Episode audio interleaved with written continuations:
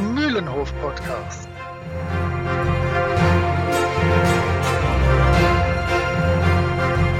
Ein Podcast von Jasper, Moritz und Chris. Folge 8 Hergé, sein Leben und sein Werk.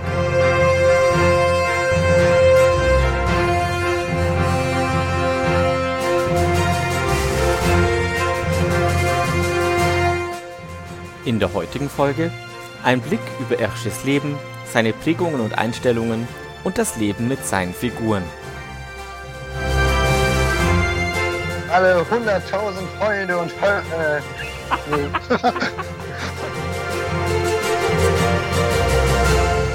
Hallo und herzlich willkommen zu einer neuen Folge vom Mühlen-Podcast. Ich- Stopp, kannst du einen Mühlenhof-Podcast nennen, vielleicht? Was habe ich denn gesagt? Mühlen-Podcast. Hey. Mühlendorf-Podcast, musst du sagen. Ja, hallo und herzlich willkommen beim Mühlenhof-Podcast. Ich begrüße euch zu unserer neuesten Folge, Folge 8. Ähm, wir sprechen heute über König, Ob äh, König Hergé. und ich begrüße mit mir den Holger, den Moritz und den Jasper. Einen guten Nachmittag. Moin. Hi, Ja, der Versprecher, der war natürlich nicht ganz unabsichtlich. Eigentlich würden wir heute über den nächsten Band sprechen, über König Ottokars Zepter. Aber einer aus unserer Runde hat es leider irgendwie vermasselt und den Band nicht beschafft. Hm. wir machen als Gewinnspiel, äh, ob ihr erraten könnt, wer das war. Hm. Wir werden es rausfinden. 1A. Auf jeden Fall haben wir uns entschlossen, naja, ich sag mal so, die Gewinnspiel, wenn jeder teilnimmt, also die Chance zu gewinnen liegt bei 25 Prozent. Also nirgendwo sonst hat man eine höhere Chance. Und man gewinnt Anyway. dann den Band. Genau, von dem Trottel, der ihn jetzt noch schnell kaufen muss. Also ich hoffe natürlich, dass dieser Trottel diesen Band schon bestellt hat jetzt. Ich meine, überleg, überleg mal, wie das das nächste Mal dann wäre. Ach, scheiße, ich habe gedacht, ich habe ihn bestellt. Und dann hat er ihn immer noch nicht bestellt. Tja, Ja, ja. Ich halte Aber für wir- Ablenkungsmanöver. aber wir wissen uns zu helfen, gar kein Thema. Deshalb nutzen wir den Moment für eine Sonderfolge. Und zwar möchten wir heute über Georges Remy alias Hergé sprechen. Und sein Leben, sein Werk, was problematisch war oder weniger problematisch und die, unsere persönliche Einordnung von diesem Mann, der äh, hier was geschaffen hat, das seit äh, vielen Jahren viele, viele Leserinnen und Leser begeistert. Aber bevor wir starten, gehen wir mal außerhalb von Mühlenhof gucken. Jenseits vom Mühlenhof.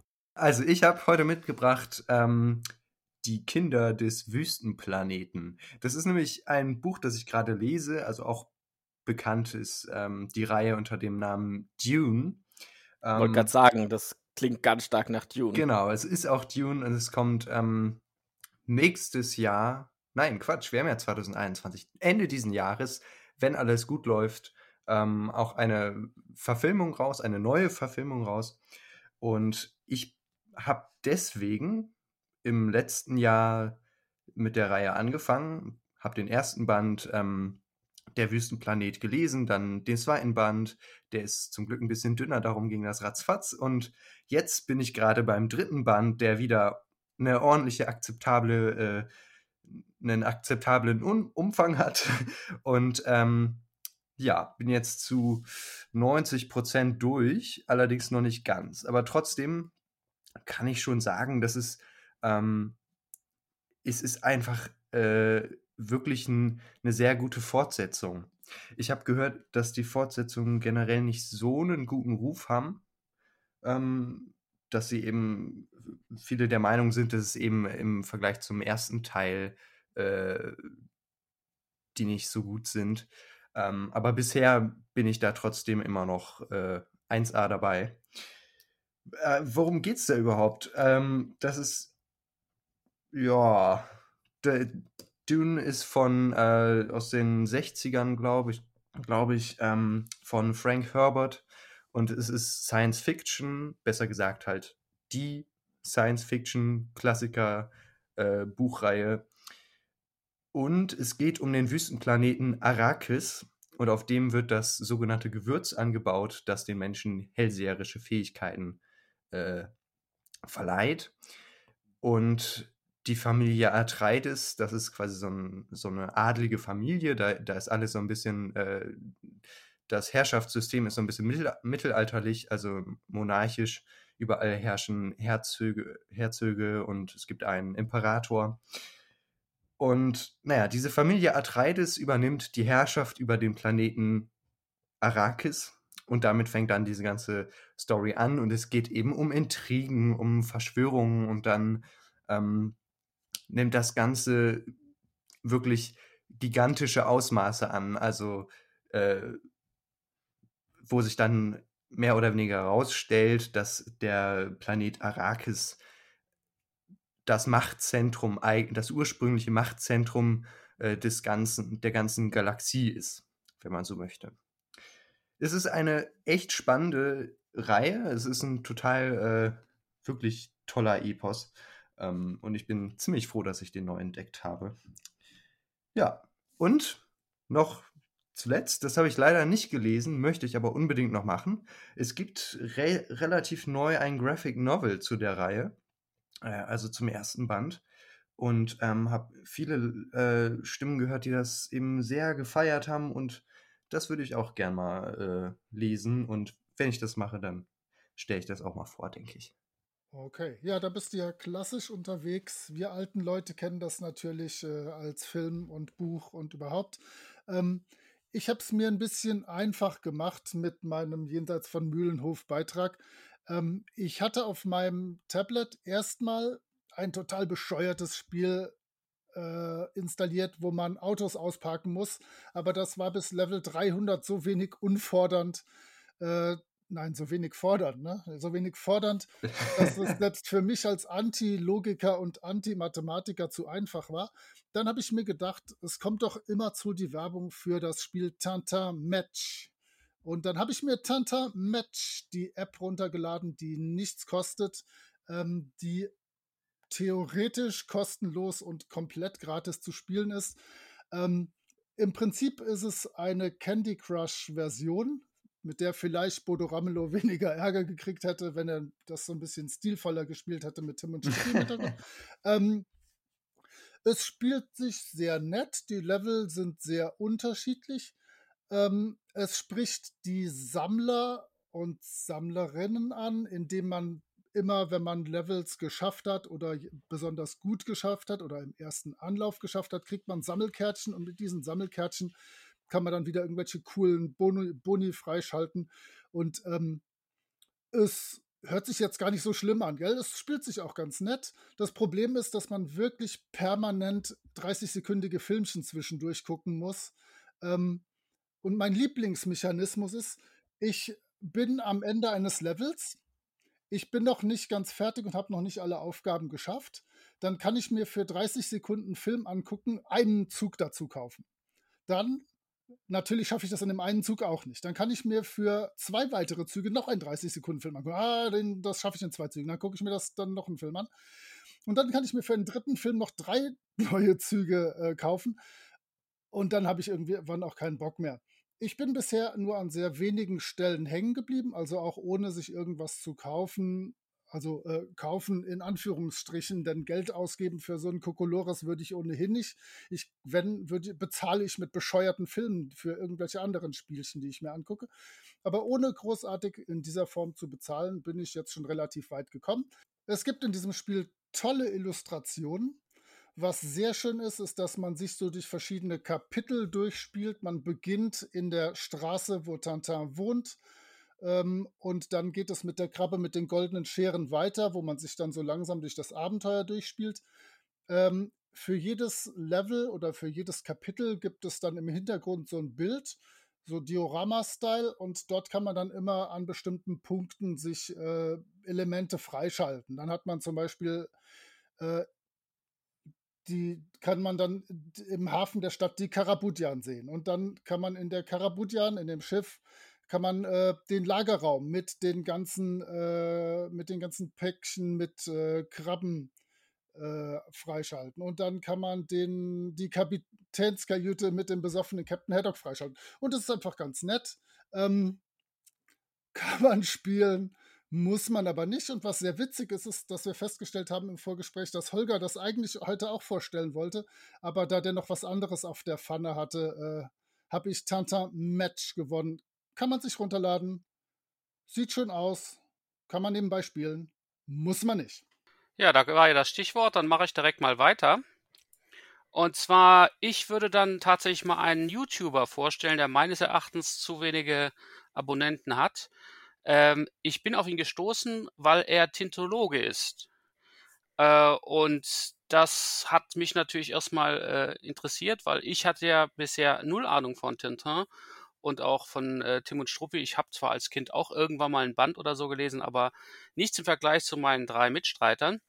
Und er hat eine Serie gemacht, der äh, YouTuber, der sich selber, ich bin nicht sicher, wie er sich selber ausspricht, aber es, es schreibt sich so wie Ailes Picard, also alles Picard. Ähm, äh, hat Sapristi eine Serie, äh, eine Reihe in seinem auf seinem Kanal, wo er auch jeden einzelnen Band bespricht und auch auf RG selber und sein Werk immer wieder eingeht. Und er ist extrem belesen, das merkt man sofort, ähm, weil ich habe mir auch sehr viele von seinen anderen Sachen angeguckt. Also es geht alles im zwischen ähm, Philosophie, Geschichte, Mittelalter, Literatur, dann hat er auch große Interessen im Bereich äh, Vinyl. Also er hat auch eine ganze Reihe von ähm, Schallplatten, die er vorstellt und da dann insbesondere im Bereich äh, Prog-Rock und Jazz.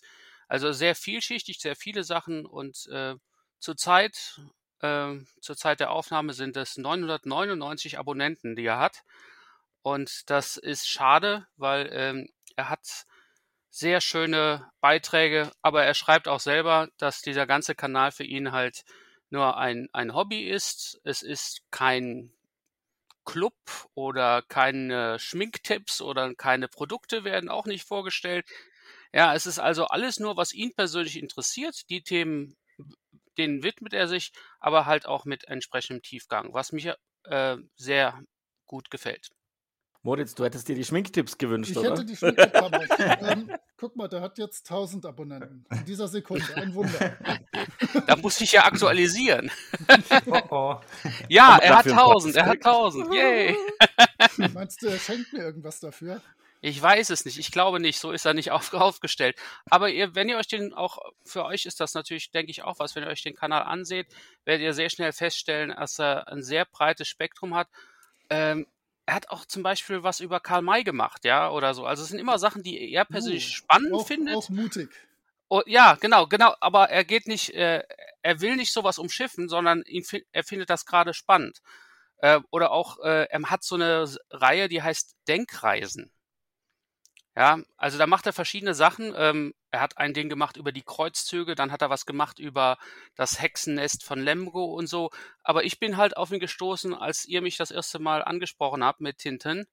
Und ähm, da fand ich natürlich toll, einfach mal so den Blick da reinzukriegen. Und der hat diese Reihe jetzt komplett fertig. Also er ist uns etwas voraus, aber er hat auch vor drei Jahren begonnen. Ja, dann werde ich ihm gleich Hm. eine E-Mail schreiben, ob er für seinen tausendsten Abonnenten ein Schminktipps-Video macht. Dann übernehme ich noch als letzter. Ich habe was dabei, was ähm, die Lego-Fans von euch ähm, erfreuen könnte. Ich habe mich nämlich vorher umgeguckt und geschaut, was könnte ich denn bringen für äh, Mühlenhof. Die Schmiede, die Schmiede, Mühlenhof. die Schmiede. Nein, nein, die Schmiede nicht. Die Oh. ist zu teuer. Schloss Also nein, Mühlenhof. Na gut. aber die ist schön. die, die, die, die, Schmiede, die Schmiede ist schön, aber Preis-Leistung ist so, naja. Nein, ähm, äh, genau, also ich habe euch was von Lego mitgebracht und zwar, wenn ihr ein bisschen zurückdenkt ins Jahr 1989, zumindest die von uns, die das können, da kam ein toller Film raus. Ghostbusters! Jawohl! Von dem, von dem es demnächst, äh, wenn es gut geht, ein Reboot geben wird. Ähm, und Lego hat sich diesen Reboot zum Anlass genommen, ein großes Modell des Ecto One, also des, des Ghostbusters Mobil quasi rauszugeben. Ähm, das hat um die, um die zweieinhalbtausend Teile und das ist mega. Das ist wirklich mega. Aber Ähm, es gibt das ja zweifach schon, ne? das weißt du. Der, der, der eine ist ja schon rausgekommen gewesen, also Ecto 1 war schon draußen und jetzt kommt das nur ein zweites Mal raus. Also ich fand die alte Fassung gar nicht so schlecht. Die alte Fassung ist aber deutlich kleiner, wenn ich das ja, richtig gut, im Kopf hab. Größe ist scheinbar alles, oder? wie? ich ich kaufe ich kauf nur die großen Sets. ah, Sorry. ja, okay. Ähm, es ist aber völlig richtig, was du sagst. Also, das ist eigentlich Ecto One äh, 20 oder 30 Jahre später. Ähm, aber dieses Set hat, ähm, das sieht so cool aus, wenn du dir das Ding anschaust. Es ist immer noch das gleiche Auto. Ähm, es hat, es hat äh, coole Features drin. Du kannst so, so ein Hot Seat aus dem Auto rausschieben, wo man dann quasi eine, eine typische äh, äh, Geisterkanone hat. Äh, man kann dieses lustige Einfanggerät, ich weiß nicht, wie die Dinge heißen, mit Fach, Fachbegriffen, äh, vom Auto runter, runterschubsen. Es hat Dinge, die sich bewegen, wenn man fährt. Es hat eine gute Steuerung. Man könnte sogar noch beleuchten und motorisieren. Ja, zweieinhalbtausend Teile, äh, preislich auch relativ steep, bei 190 Euro liegt's. Aber das ist eins der Lego-Modelle und Lego verkackt es leider im Moment marketingtechnisch gerade wieder völlig. Aber das ist eines der Modelle, äh, die lohnt es sich tatsächlich zu kaufen. Ähm, für andere Themenbereiche empfehle ich auch sehr mal die Konkurrenz von Lego anzuschauen, die inzwischen sehr gut ist. Ja, genau. Also, das Ding lohnt sich. Schaut es euch an. äh, Macht was her. Auch einfach nur zum Ausstellen, zum, äh, als Displaymodell. Richtig cool. Gut, dann wollen wir in unser Themengebiet einsteigen. Ähm, wie gesagt, wir wollen heute ein bisschen über Hergé sprechen. Georges Remy. Und ich würde einfach einen ganz groben, äh, groben Rahmen setzen. Und zwar Georges Remy ist geboren am 22. Mai 1907 in, wir werden es alle schon erraten haben, Brüssel. Und äh, ist übrigens auch da gestorben. Und zwar, also in der Nähe von Brüssel, am 3. März 1983. Also schon ein paar Jährchen her. Äh, Die Frage ist, wie wir jetzt ein bisschen durch sein Leben gehen wollen. Also vielleicht äh, habt ihr euch sicherlich das eine oder andere schon, schon rausgesucht oder äh, Themen, über die wir sprechen können. Interessant ist vielleicht, wenn wir einfach mal äh, durch, durch seine Lebensabschnitte durchgehen miteinander. Was haltet ihr denn davon? Sehr gerne. Äh, mich würde noch interessieren, neben den Dingen, die ihr sowieso in den letzten 70 Jahren so gelesen, gehört und was auch immer habt, äh, wie habt ihr euch vorbereitet? Äh, ich habe ein mini kleines Heftchen von, ein Heftchen, Büchlein von Georg Seeslen, Tintin und wie er die Welt sah. Und der ist wirklich sehr, sehr, sehr kritisch dem, äh, dem Hergé gegenüber. Ähm, ich bin mal sehr gespannt. Wie habt ihr euch vorbereitet? Also, ähm, ich habe halt ähm, die Dokumentation von Arte gesehen. Ähm, die gibt es auch noch, glaube ich, soweit ich weiß. Also zumindest im YouTube habe ich das schon gesehen, dass man sie dann noch sich ansehen kann. Die war von 2016. Ähm, und ich habe mir halt, äh, wie mein äh, ähm, Vorschlag eben jenseits vom Mühlenhof ja den Alles Picard angesehen. Ähm, und da halt auch gerade die Sendung, wo er sich mit Hella von Sinnen auseinandersetzt, die sich ziemlich äh, in einer, ja, sehr herablassend und sehr heftig gegenüber Hergé ausgelassen hat, obwohl sie sich nicht wirklich mit ihm beschäftigt hatte. Außer dass sie einen Artikel mal gelesen hat in einem Magazinchen. Und da kam halt Hergé sehr schlecht weg. Ähm, das war's. Also mehr weiß ich auch nicht. Aber das ist zumindest so, die, die Grundlagen kann ich mir herbeireden, aber ich würde sehr gerne mal das Museum sehen und vielleicht dann noch wesentlich mehr zu erfahren. Also deswegen, ich denke, ich hoffe, dass ich hier sitzen kann und mir einfach anhöre, was ihr mir noch alles zu berichten habt, was es alles Tolles gibt. Schauen wir mal, was wir da, was wir da liefern können. Ich habe mich tatsächlich auch ähm, in erster Linie mit der, mit der Arte-Dokumentation auseinandergesetzt, die ich übrigens sehr empfehlen kann. Hergé mit Tim und Struppi auf Abenteuer von, du hast es schon richtig gesagt, Holger 2016. Ähm, Gibt es auf YouTube 81 Minuten. Ähm, da geht es nicht nur um Hergé selber, sondern auch um, um Tim und Struppi und wie, wie, wie, die, die, wie, wie Hergé die Comicwelt quasi verändert hat. Wir werden sicherlich aufs eine oder andere Thema da ähm, ähm, ja, noch kommen. Im Museum war ich witzigerweise vor vielen Jahren mal, aber da war es noch nicht das Tim und Struppi Museum, so wie es heute in Brüssel existiert, sondern einfach nur das, ich glaube, es war einfach nur Comic Museum, ähm, das natürlich an vielen Stellen Tim und Struppi gewidmet war. Irgendwann, wenn Corona vorbei ist, hätte ich gesagt, müssen wir als Gruppe einfach mal nach Brüssel und, und mal ein Wochenende Wochenende da äh, im Tim und Struppi Museum äh, sein und eine Sonderfolge machen. Auf jeden Fall. Hm. Äh, wa- warst du denn wirklich in dem Hergé-Museum oder warst du in, in der Stadt Brüssel in dem Comic-Museum? Weil es gibt ja mehrere, also... Ähm, ich war tatsächlich in Brüssel im Comic Ah Museum. ja, okay. Ähm, ich weiß gar nicht, ob das Museum von Hergé, das, das wurde erst, genau, das wurde 2009 eröffnet und ich war Mhm. Vor 2009 da, also Ah von ja. daher schon mehr als eine Dekade her. ja, also ähm, ich kann ja, also ich habe tatsächlich, oh Wunder, auch die ähm, Arte-Doku nochmal angesehen, ähm, jetzt direkt vor der, der Podcast-Aufnahme. Ähm, dann habe ich mich aber ansonsten vor allem der, äh, naja, Mullins Art äh, pro RG-Propaganda gewidmet. Nein, also ähm, ja, ich war, ich war auch in dem RG-Museum am Rande von Brüssel, ähm, ist allerdings leider schon äh, vor Corona ge gewesen, also logisch, äh, und damit schon recht lange her. Ähm, allerdings war ich auch auf der Website von äh, Tintin und ich habe bis dahin gar nicht gewusst, dass die irgendwie eine vollkommen neue Website gemacht haben. Das müssen die jetzt in den letzten paar Monaten gemacht haben. Oder eher Wochen, weil ich glaube, ich bin da äh, bei der letzten Podcast-Aufnahme auf jeden Fall drauf gewesen. Und da haben sie auf müssen halt auch was zu tun haben während Corona. Ne? ja, ja, ja. Aber die ist auf jeden Fall, ich dachte damals schon so, ach komm, Leute, ne, da, das kann man sich ja echt nicht bieten, so eine, so eine Website, aber gut. Ähm, mittlerweile haben sie eine wirklich 1A-Website, wo auch äh, ziemlich viel, äh, viele Ressourcen auch drauf sind. Ich habe die noch gar nicht so alle erfasst. Ich weiß nicht, ob alles so interessant ist. Ähm, aber es gibt eben auch einen Abschnitt über RG mit einem wirklich äh, einem detaillierten Ablauf, wo immer die Jahreszahlen und dann was passiert ist. Ich glaube, es ist, äh, es sind unheimlich viele Informationen auf einmal. Ich bin, ich bin gerade drauf, kann man sich, kann man glaube ich wirklich mal angucken, tintin.com ähm, in Englisch und Französisch. Okay.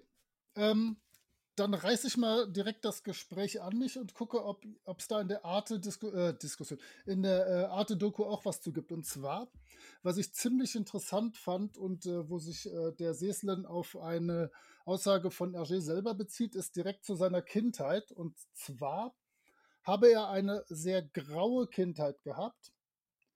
Und äh, wir wissen alle, streng katholisch, streng belgisch, ähm, überhaupt streng. Und ähm, durch die Pfadfinder hätte sein Leben an Farbe gewonnen. Und ich kenne ja neben Tintin noch ein paar andere ähm, Hergé-Comics. Da ist tatsächlich immer so ein bisschen der Pfadfinder, der so der kindliche Pfadfinder, der auf Abenteuer auszieht und was erleben will. Sind echt viele seiner Personen. Äh, Tintin, ja sowieso, der wird dann ja vom Pfadfinder, wie wir vielleicht später hören wollen, äh, zum Reporter gemacht. Aber habt ihr, seid ihr in der äh, Arte-Doku auch auf irgendwie sowas gestoßen? Ja, ja, Ja, aber die, sicher. die geht darauf auch ein. Also das ist Okay. ja, ähm, ich denke mal mit dem, den Pfadfindern, das ist ja dann auch eben eine wirklich katholische Erziehung, die er da äh, mitgemacht hat und die, ähm, die hat ihn ja wirklich enorm geprägt. Ähm, später war er ja dann im, äh, hat er für die Pfadfinderzeitung geschrieben, äh, ge Genau. gezeichnet Richtig. und ähm, Totor. Totor, genau, und ist dann ja auch zu dem ähm, äh, katholisch-konservativen äh, Verleger gekommen, der dann ja auch seine ersten Tim und Struppi-Comics dann äh, geprägt hat, also dann entschieden hat, wo Tim hinzureisen hat und so weiter. Genau. Ähm, da, da, das wäre der zweite oder beziehungsweise zweieinhalbte Punkt gewesen, den ich gerne von Ach euch so. gewusst hätte. Ähm, witzig fand ich noch, dass er ja noch den Bruder Paul hat. Und scheinbar hat der offen gegen dieses Grau und diese Enge rebelliert und äh, hat halt so wirklich dann einen auf äh, Outlaw und Rebell gemacht. Und George Aha. war dann, ist dann halt mehr in seiner Fantasie davor geflüchtet und äh, hat dann halt seine eigenen Abenteuer im Kopf erlebt. Fand ich auch so ganz interessant, wie die beiden halt unterschiedlich mit diesem Druck und dieser Situation umgegangen sind. Genau. Vielleicht kann, ja. Vielleicht kann man das Grau noch ein bisschen spezifizieren. Ähm, es war wohl so, der Vater war wohl geschäftlich ständig unterwegs und die Mutter war depressiv. Ähm, und das erklärt relativ äh, klar oder relativ genau, warum er da äh, eher so ein bisschen, ja, grau, graue Kindheit hatte, triste Kindheit. Boah, du hast mir den perfekte, die perfekte Überleitung gegeben. Und wir alle wissen, Ah. wie, wie scheiße Podcasts sind, die auf Überleitungen hinweisen. Ähm, denn Das schneide ich raus. genau, genau, genau, ähm, denn äh, in der Tat hat er sich ja dann wirklich auch später zweimal große Vaterfiguren gesucht.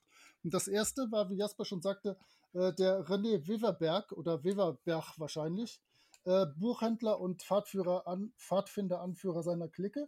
Und der hat Le Boy Scout Belge, die Zeitung, rausgebracht. Und da hat äh, Hergé dann erstmals seine Totor Pfadfinder-Geschichten rausgebracht. Also erste mh, Pfadfinder, Pfadfinder, erste Vaterfigur. Und die zweite war dann der berühmt-berüchtigte Norbert Vallès, Pfarrer und Redakteur von Le 20e Siècle. Der Ähm, Abbé Vallée. Ja. heißt der Vallée? Okay. Abbé Vallée, also Abbé Norbert, Norbert Vallée. Korrigierst du hier den Lehrer? Nein, nein, nein. Ich, ich, hätte, ich, hätte, ich hätte, je nachdem, wo der in Frankreich lebt, äh, hätte ich den tatsächlich einfach Valais ausgesprochen, aber es kann auch Valais sein. Ähm, Also ich, ich habe es jetzt immer nur als Vallée gehört, aber Nein, ich will mich da nicht auf die erste das, rauslassen. das stimmen. Also in der französischen Doku war es auch Valais. Nee, alles gut, alles gut. ähm, und ich denke, dass, dass diese super erzkatholische Pfadfinder-Clique wirklich krass seine ersten Jahre und seine ersten Werke gerade bei Tintin äh, beeinflusst hat. Ne? Also ähm, da ist halt immer die Frage, will man ihm das zugute halten und will man sagen, er ist da halt so reingerutscht und dass da jetzt ein Antisemitismus, Antiliberalismus, Antikommunismus, Anti-Intellektualismus dazugehörte und der kleine Kerl ist da halt so reingewachsen, hat das so mitgenommen. Ähm, oder sagt man von Anfang an, nee, das muss er merken, da, da darf er keine Kunst wirken. Und das ist ein Punkt, wo ich mich ganz schrecklich schwer tue und ähm, ja, ich möchte es ihm eigentlich äh, wahrscheinlich dann für später zugute halten, dass er ja dann tatsächlich sich nicht persönlich zwingend groß verändert hat, aber er hat seine Geschichten verändert. Aber da werden wir später drauf kommen. Ähm, Also damit auch- habe ich jetzt direkt schon ein Problem, Moritz. Ich weiß ja, Ja. ähm, weil ich denke, äh, bei Hergé kann man sehr schön verfolgen, dass es eben nicht so ist. Er hat sich freigeschafft. Ja, ich, er war mit Sicherheit kein, kein, kein, kein Held und auch niemand, der äh, besonders äh, verehrungswürdig oder sonstiges ist. Er war ein Mensch, ja. Aber wenn du seine Entwicklung siehst und die siehst du durch sein Werk, aber auch in seinem privaten Umfeld, ja, es ist so, dass er sehr frühzeitig, schade, dass wir jetzt nicht über den Ottokar reden können, sehr frühzeitig zum Beispiel gegen äh, faschistische Systeme Mhm. angeschrieben hat, noch bevor die Okkupation Belgiens begann. Gerade Ottokars Zepter ist das. Das ein meinte sehr ich. klares Genau. antifaschistisches. Und Ja. auch wenn man, wenn man jetzt wirklich, ich meine, im Lande der Sowjets, da haben wir ja lange drüber geredet, dass wir da nicht unbedingt das in den normalen Kanon überhaupt aufnehmen wollen. Aber wenn wir wirklich diesen nicht so tollen Band äh, in Afrika nehmen, also im Kongo, der war der letzte und eigentlich auch irgendwie der erste Band, der, das erste Abenteuer, wo es diesen Hergé gab, auf den sich dann alle stürzen, der Faschist, der äh, irgendwas gegen Ausländer hat und schlag mich tot. Aber als ich den, äh, den Lotus gelesen habe, wo, und, oder, ach, Quatsch, geht noch früher, auch schon bei Amerika, der hat alles angeprangert, was wir heute noch anprangern. Und der war nicht gerade alt, als er den Band geschrieben hat. Das ist, das ist der perfekte Ein, Einhackpunkt für mich, das Alter. Äh, als, er, als er angefangen hat, beim, beim 20. Siècle zu arbeiten, war er gerade 18. Ja, und da bist du, da bist du sehr offen für Prägungen. Ja, und, und, und Norbert Vallée war ja von, von seiner Art und Weise äh, sehr, sehr äh, ein Polemiker, ein Mann der Tat, eine starke Persönlichkeit und der hat ihn da sicherlich geprägt. Und er erzählt auch immer wieder, wie, wie er das heute durchaus anders sieht. Also ich bin dann ganz bei dir, Holger, an, an, an Nein, dieser Stelle. meine Frage war tatsächlich eine offene. Also ich, ich wollte dem jetzt nicht an den Karren pinkeln. Ich wollte sagen, das wird bei Seesten so geschildert.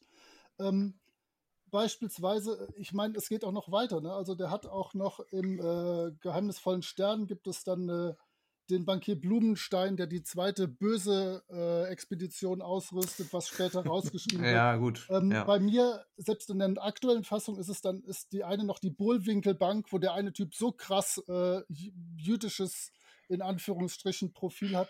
Ähm, also da wurde auch später schon noch einiges rausgeschrieben. Aber ich sag ja, ich möchte ihm gerne anerkennen, dass er sich gewandelt hat, dass er da einfach so reingewachsen ist und ähm, ja, halt seine Recherche hat er ja, hatten wir drüber gesprochen, zu, äh, in, bei dem Sowjetband gerade auf ein eher unglückliches Werk äh, gelegt.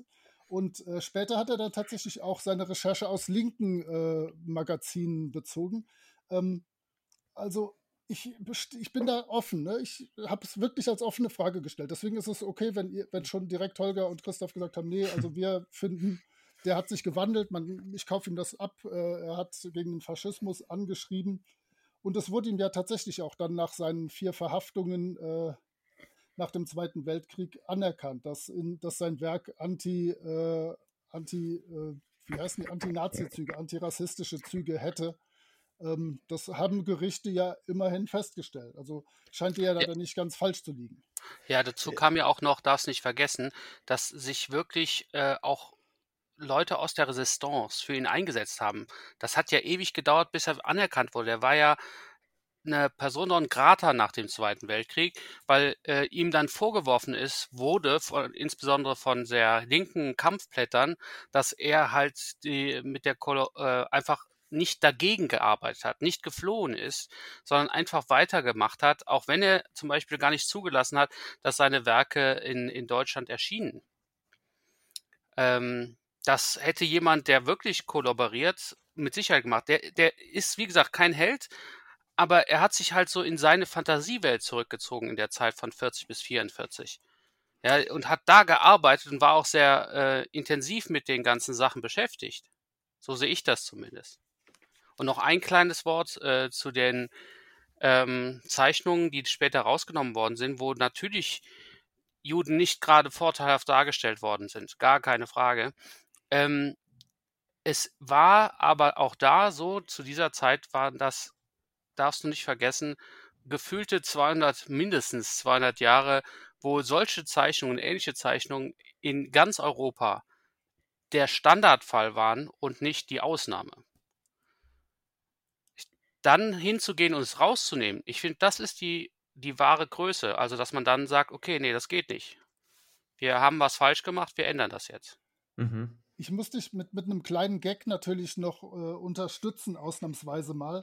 ähm, auch, auch in äh, L'Etoile Mystérieuse, in einem äh, geheimnisvollen Stern, gibt es ja diese Riesenspinne, ähm, diese monströse, die heißt Aranea fascista. Und Echt? das ist eine Spinne, die ist halt aber nur unter dem Mikroskop riesig. Sobald man die normal sieht, ist das so eine kleine Minispinne. Ähm, das heißt also, der Faschismus äh, als aufgepumptes Monster, was äh, eigentlich ganz mickrig ist in sich. Nee, er hat schon tatsächlich immer mal wieder auch so Sachen eingebaut. Ähm, ja, ich finde das okay. Also ihr sprecht ihn da größtenteils frei oder, oder sagt, er hat sich gewandelt. Äh, ist ja, in Ordnung. Ja, also ähm, zu der Verwa oder der Wandlung, sagen wir mal so, ähm, da, zu da spricht ja eigentlich dafür, dass er, ähm, wie ihr ja schon gesagt hattet, ich glaube, Holger hatte das gesagt, ähm, im, im, Lande der Sowjets, da hatte er sich ja wirklich äh, quasi nur auf eine einzige Quelle gestützt. Das ist ja schon mal so aus äh, rein journalistischer Sicht irgendwie äh, Murks. Aber das hat sich eben auch verändert. Er hat eben äh, viel mehr Recherche betrieben in den späteren Bänden und das geht meiner Meinung nach einfach auch damit einher, dass sich auch seine ähm, Weltansicht einfach äh, verändert hat. Dass er das Ganze differenzierter gesehen hat, spätestens ja. nachdem er den äh, Chang kennengelernt hat. Es geht auch noch weiter, du hast da vollkommen recht. Du darfst nicht vergessen, mit Hergé war er wirklich von klein auf hochgezogen worden als erzkonservativer Katholik. Und er hat sich in seinen, äh, im Laufe der Jahre immer weiter wegbewegt von diesem Erzkonservativen und irgendwann hat er sogar den ganzen äh, Katholizismus abgelegt. Und dann kam das eben, dass er viel mehr in dem buddhistischen Umfeld aktiv wurde und dass er damit viel mehr anfangen konnte. Also er ist wirklich in Anführungszeichen erwachsen geworden.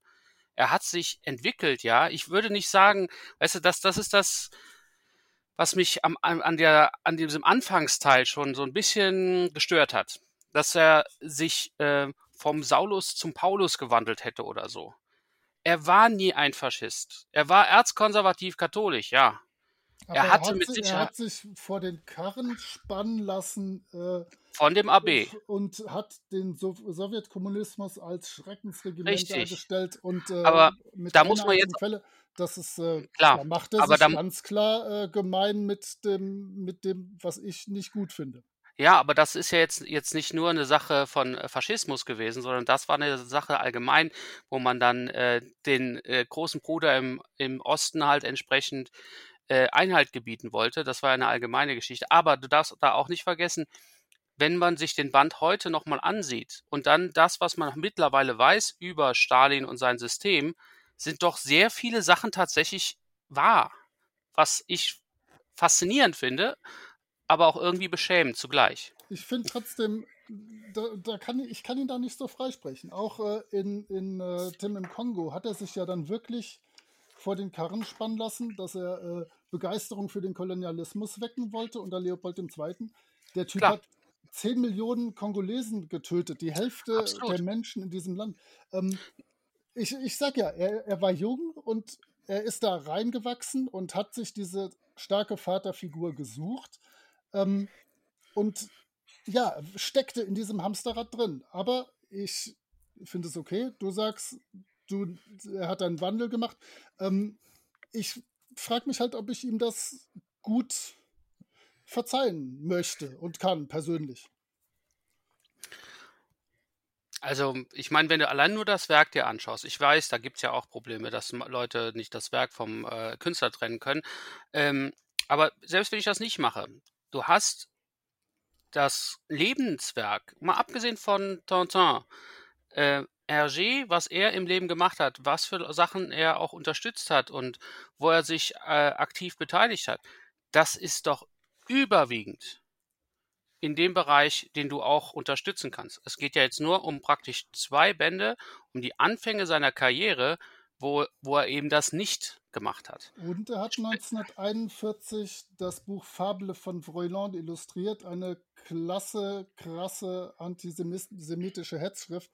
Ähm, also der ist nicht der Good Boy, der sich irgendwie dann bis zum, zur Macht, äh, nee, spätestens bis zur Übernahme Belgiens durch Hitler äh, gewandelt hat, der hat da schon noch weitergemacht. Der hat während des Zweiten Weltkrieges äh, für, wie hieß das Magazin, Le Jour?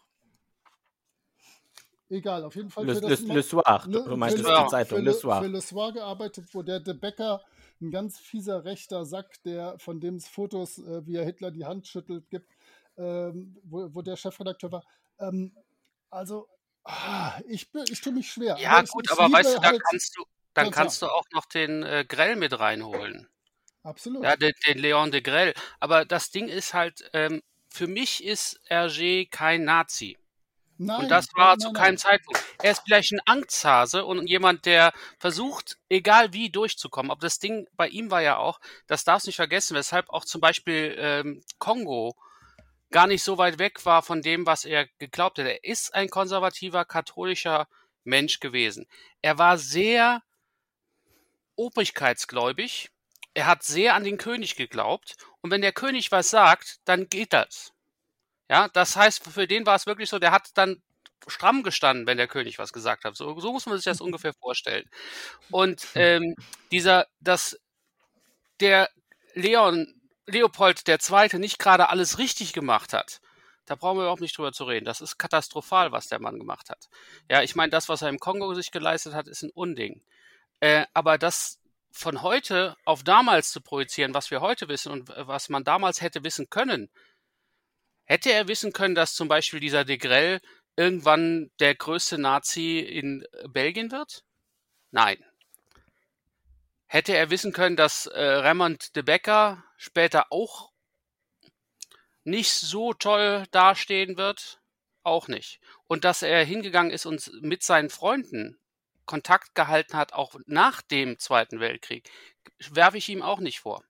Aber zum Beispiel das, das, was da immer wieder kommt, das ist ja, liegt ja daran, dass der de Grell nach dem Krieg einen, eine Art Biografie geschrieben hat, nennen wir es so und in dieser Biografie sich selber reingewaschen hat und so getan hat, als wäre er das Vorbild zum Beispiel von Tintin. Mhm. Und dass das alles nicht unbedingt wahr ist, zumal wir wissen ja, wir haben uns die Bände angeguckt, das ist ja eine Entwicklung, wie Tintin entwickelt sich hat. Also es ist ja nicht so, der war sofort so da. Ähm, das darf man auch nicht außen vor lassen, finde ich. Ich würde ich würd gerne hier mal einen, einen Cut machen. wir, äh, haben hier 20 Minuten über ein sehr kontroverses Thema diskutiert, ja, aber, über das man ich, sicherlich ich denke, noch 20 weitere oder 30 weitere Minuten diskutieren könnte. Das ist halt das Thema, ähm, was was wirklich unter den Nägeln brennt. Ne? Ja. Ja, ja deshalb haben wir es ja schon 20 Minuten diskutiert. Also gar kein, gar kein Thema. Trotz allem, ähm, wenn wir, wenn wir äh, weitergehen, ich glaube, bei Hergé gibt es noch so viele andere Facetten, die man auch angucken kann Absolut. oder auch angucken sollte. Deshalb meine Frage: Wollen wir uns ich, äh, also ich hab, Willst du noch was dazu sagen, Moritz? Nein, ich, ich, ihr könnt euch alles denken. Nein, Quatsch. ähm, ich habe tatsächlich auf jeden Fall auch noch eine Frage an euch und dann äh, mit euch die Arte-Doku. Äh, und wir können ganz kurz zumindest über die weiteren Serien und vielleicht das Studio Hergé reden, äh, weil ich das. Naja, wir, wir, waren ja bei seiner Kindheit, also da kommen wir auf jeden Fall hin. Okay, dann dann ähm, mach mal ab der Kindheit weiter und wir schauen mal ich, ich glaube, ich glaub, einen Punkt möchte ich noch erwähnen, ähm, weil wir ihn in den Bänden immer wieder genannt haben. Ähm, auch, auch von dir kam das ganz oft, Jasper, ähm, wie er die Bewegungen in, in, in seine Standbilder quasi reingebracht ja. hatte. Mhm. Ähm, und das ist ganz witzig, auch hier ist Hergé schon sehr früh geprägt worden. Er ging in seiner Kindheit nämlich sehr oft ins Kino. Ähm, Charlie Chaplin und Co. waren da seine großen Vorbilder und das waren ja Stummfilme. Und er hat es quasi aufs Papier übernommen, diese Ausdrücke, Gesichtsausdrücke, Bewegungen ähm, und, und, hat versucht, in seinen Comics äh, auch, auch später immer wieder ähm, diesem Stummfilm gerecht zu werden ähm, wo man wirklich ja, mit, mit, mit diesen ganzen Bewegungsabläufen und das Kino hat ihn also sehr stark geprägt. Das finde ich ganz spannend, wusste ich tatsächlich auch noch nicht. Äh, direkt da anschließend, ich habe was tatsächlich auch zu seiner Arbeitsweise erfahren und das passt da gut zu. Denn er hatte pro Band direkt einen zehnseitigen Handlungsablauf sich erstmal mhm. äh, mhm. erschafft, damit er halt so den groben Plan hat. Witzig ist, dass er gleichzeitig Text und Skizzen in Bleistift äh, angefertigt hat. Das heißt, bei ihm ist nicht irgendwie der, die Geschichte ist wichtiger oder der Text ist wichtiger oder das Bild ist wichtiger, das gleichzeitig bearbeitet. Dann hat ja. er eine gepauste Version von nur noch den idealen Linien äh, übernommen, äh, beziehungsweise abgepaust. Dann hat er mit Tusche reingezeichnet. Und Details wie Kleidung und so wurden dann von seinen AssistentInnen ähm, bearbeitet. Dann hat er exakt die Texte für die Sprechblasen berechnet und eingefügt. Ging wohl zu Beginn gut, weil das äh, mit Schreibmaschine war. Und dann kam erst die Kolorierung und zwar halt in gleichmäßigen Flächen, vor allem auch von meistens von äh, Assistenten und Assistentinnen und nicht mehr von ihnen selber. Aber das fand ich so ganz cool, als damit man auch weiß, wo dieses Linie Claire, also die nur noch die ideale Linie bleibt übrig in der Zeichnung herkommt. Hat mir schon mal gefallen und ich habe was gelernt. Das hat er aber erst später gemacht tatsächlich. Am Anfang ging das noch nicht, weil äh, genau, bei den ersten Bänden, da hat er halt Panel. Von Tag zu Tag ja. quasi gearbeitet. Genau. Ja, ganz genau. Was aber auch, ähm, wo wir eben beim, beim Zeichnen und bei dem Stil und so weiter sind, was eben ganz äh, auffällig ist, oder was ich ziemlich auffällig fand, ist halt, dass er ja an der Stelle total äh, seinen eigenen Kopf hatte. Also ganz im Gegenteil zu, naja, dem politischen Hintergrund, wo, also ist eben auch irgendwie, äh, wie nennt sich, also ambivalent. Äh, auf der einen Seite eben, wo er vermeintlich eben äh, nicht viel äh, nachgedacht hat und sich von dem äh, Chefredakteur da das ein Stück weit diktieren haben lassen soll. Und auf der anderen Seite hat er aber ja seinen eigenen äh, Zeichenstil entwickelt mit der Linie Claire, was ja schon, äh, naja, was wirklich sehr eigenes war. Mhm. Wo er Da- die Bilder eben zu, naja, quasi so ikonografisch oder so, äh, wie sagt man, Sy Sym zu Symbolen gemacht hat oder zu Piktogrammen eben die Bewegung ähm, total reduziert hat. Die, die Körper, die er gemalt hat, waren total reduziert. Keine Schatten und so weiter. Da, da, gibst du, da gibst du eigentlich den perfekten Anknüpfpunkt für den nächsten Bereich, ähm, wa, wa, was er danach gemacht hat. Also er äh, hat sich ja, äh, als er ein bisschen älter wurde, 1932 hat er die Sekretärin vom Abbé Vallée äh, geheiratet, Germaine. Quicon, keine Ahnung, wie man sie ausspricht, sehr seltsam. Ähm, und, und hat danach sein eigenes Werbeatelier eröffnet. Ähm, die Germaine war dann seine Assistentin und er hat dann angefangen, Werbegrafiken zu machen. Und auch wenn du die Werbegrafiken anschaust, da widerspiegelt sich genau das, was du gesagt hast, Jasper.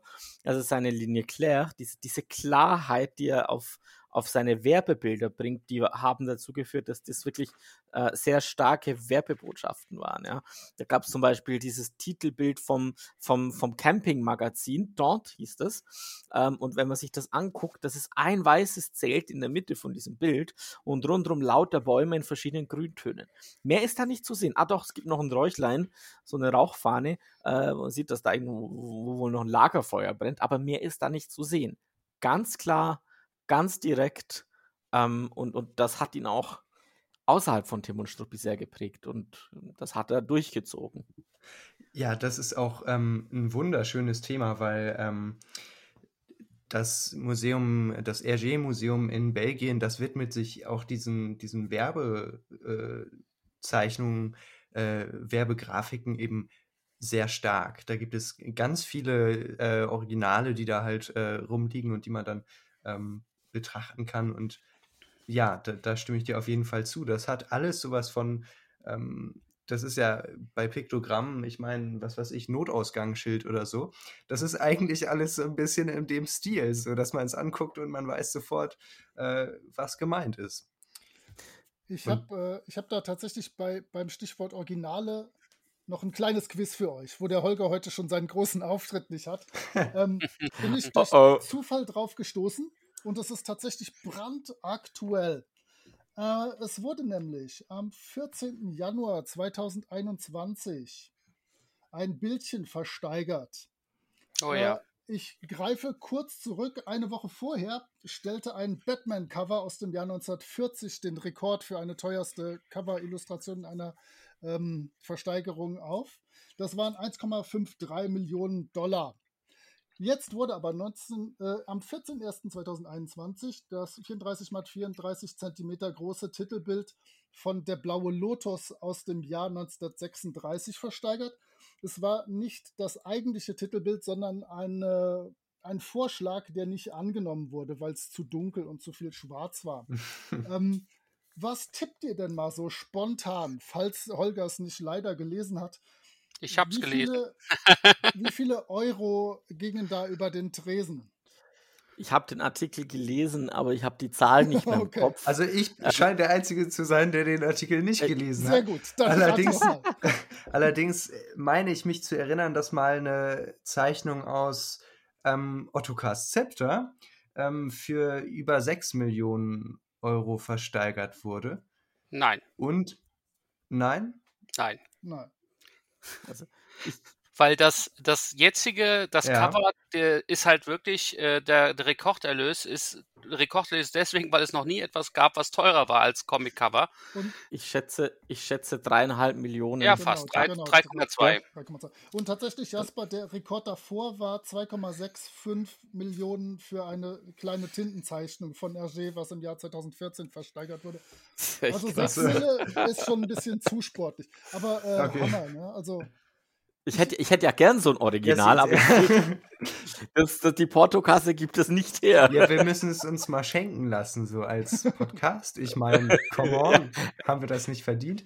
Naja, ähm, ja, äh, okay, dann ähm, hatte ich da die falsche Zahl im Kopf. Allerdings wurde in der Arte-Doku ja auch ähm, erwähnt, ganz am Rande, dass Hergé zumindest zu den äh, Künstlern zählt, deren Originale am äh, teuersten versteigert werden, Genau, wenn nicht, ja. er nicht der Künstler ist. Genau, irgendwie. Ich, ich habe auch extra mal gerade nachgeschaut. Ähm, die, die Zeichnung, von der du gesprochen hast, aus dem Jahre 38, ist für 240.000 versteigert worden. Oh, hart, ver hart verschätzt.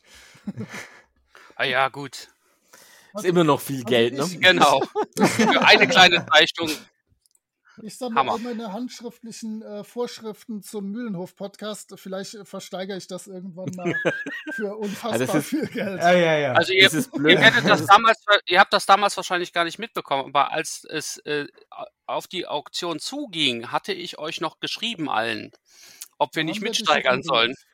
Ja, du hattest was gesagt. Ich Aber ich mich. denke, ähm, bei dem Preis hätten wir es nicht gerade so geschafft.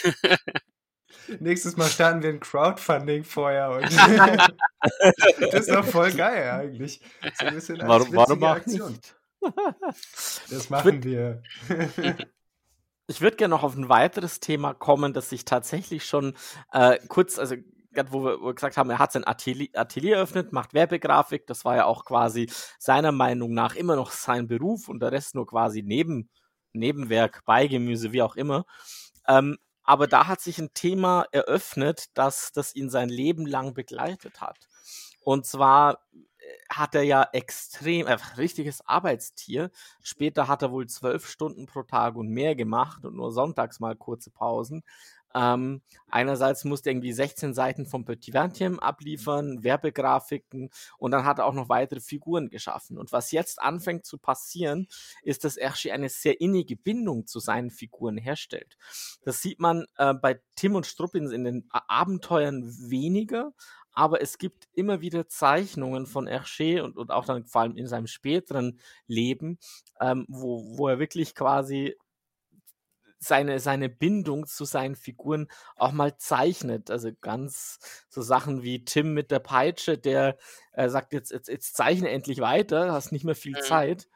Ähm, und das hat sich aber schon früh gezeigt. Zum Beispiel gibt es ja bei Stups und Steppke ähm, einen total, eigentlich total witzigen Strip, der aber, wenn man es genau nimmt, ähm, genau, genau in die Richtung zeigt. Da fährt, ich weiß nicht, ob es Stups oder Steppke ist, äh, fährt auf ein, einer ganzseitigen Seite ähm, mit den Skiern durch das Bild und am Schluss prallt er in den Rand vom Panel.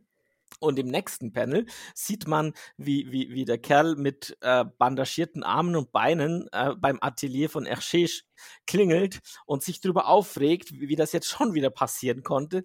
Hergé hatte doch eine ganze Seite zur Verfügung und trotzdem äh, hat er ihn wieder irgendwo reinrasen lassen. Also das fände er ja wirklich nicht gut. Voll der. Deadpool der 30er Jahre. Cool. Oder, oder so. Und, und ich, ich, ich, da würde mich eure Meinung dazu interessieren. Das war der Anfang und das hat sich ja deutlich gesteigert, wenn man durch Hergés Leben geht. Ähm, also war, war Hergé besessen von seinen Figuren? Also so, so hört sich immer mal wieder an, wenn man das hört und liest. Also ich denke, er war auf jeden Fall besessen von seiner Arbeit. Also er war nur für seine Arbeit eigentlich da. Alles andere war immer zweitrangig. Und was auch noch dazu kommt, ist halt, dass Hergé, ich glaube schon so ein Perfektionist auch irgendwo war. Er wollte Mhm. immer alle, alles, alles an allem dran sein. Ich glaube, das hat auch dazu geführt, dass er so viele Nervenzusammenbrüche und ähnliches hatte, also einfach wegen Überarbeitung.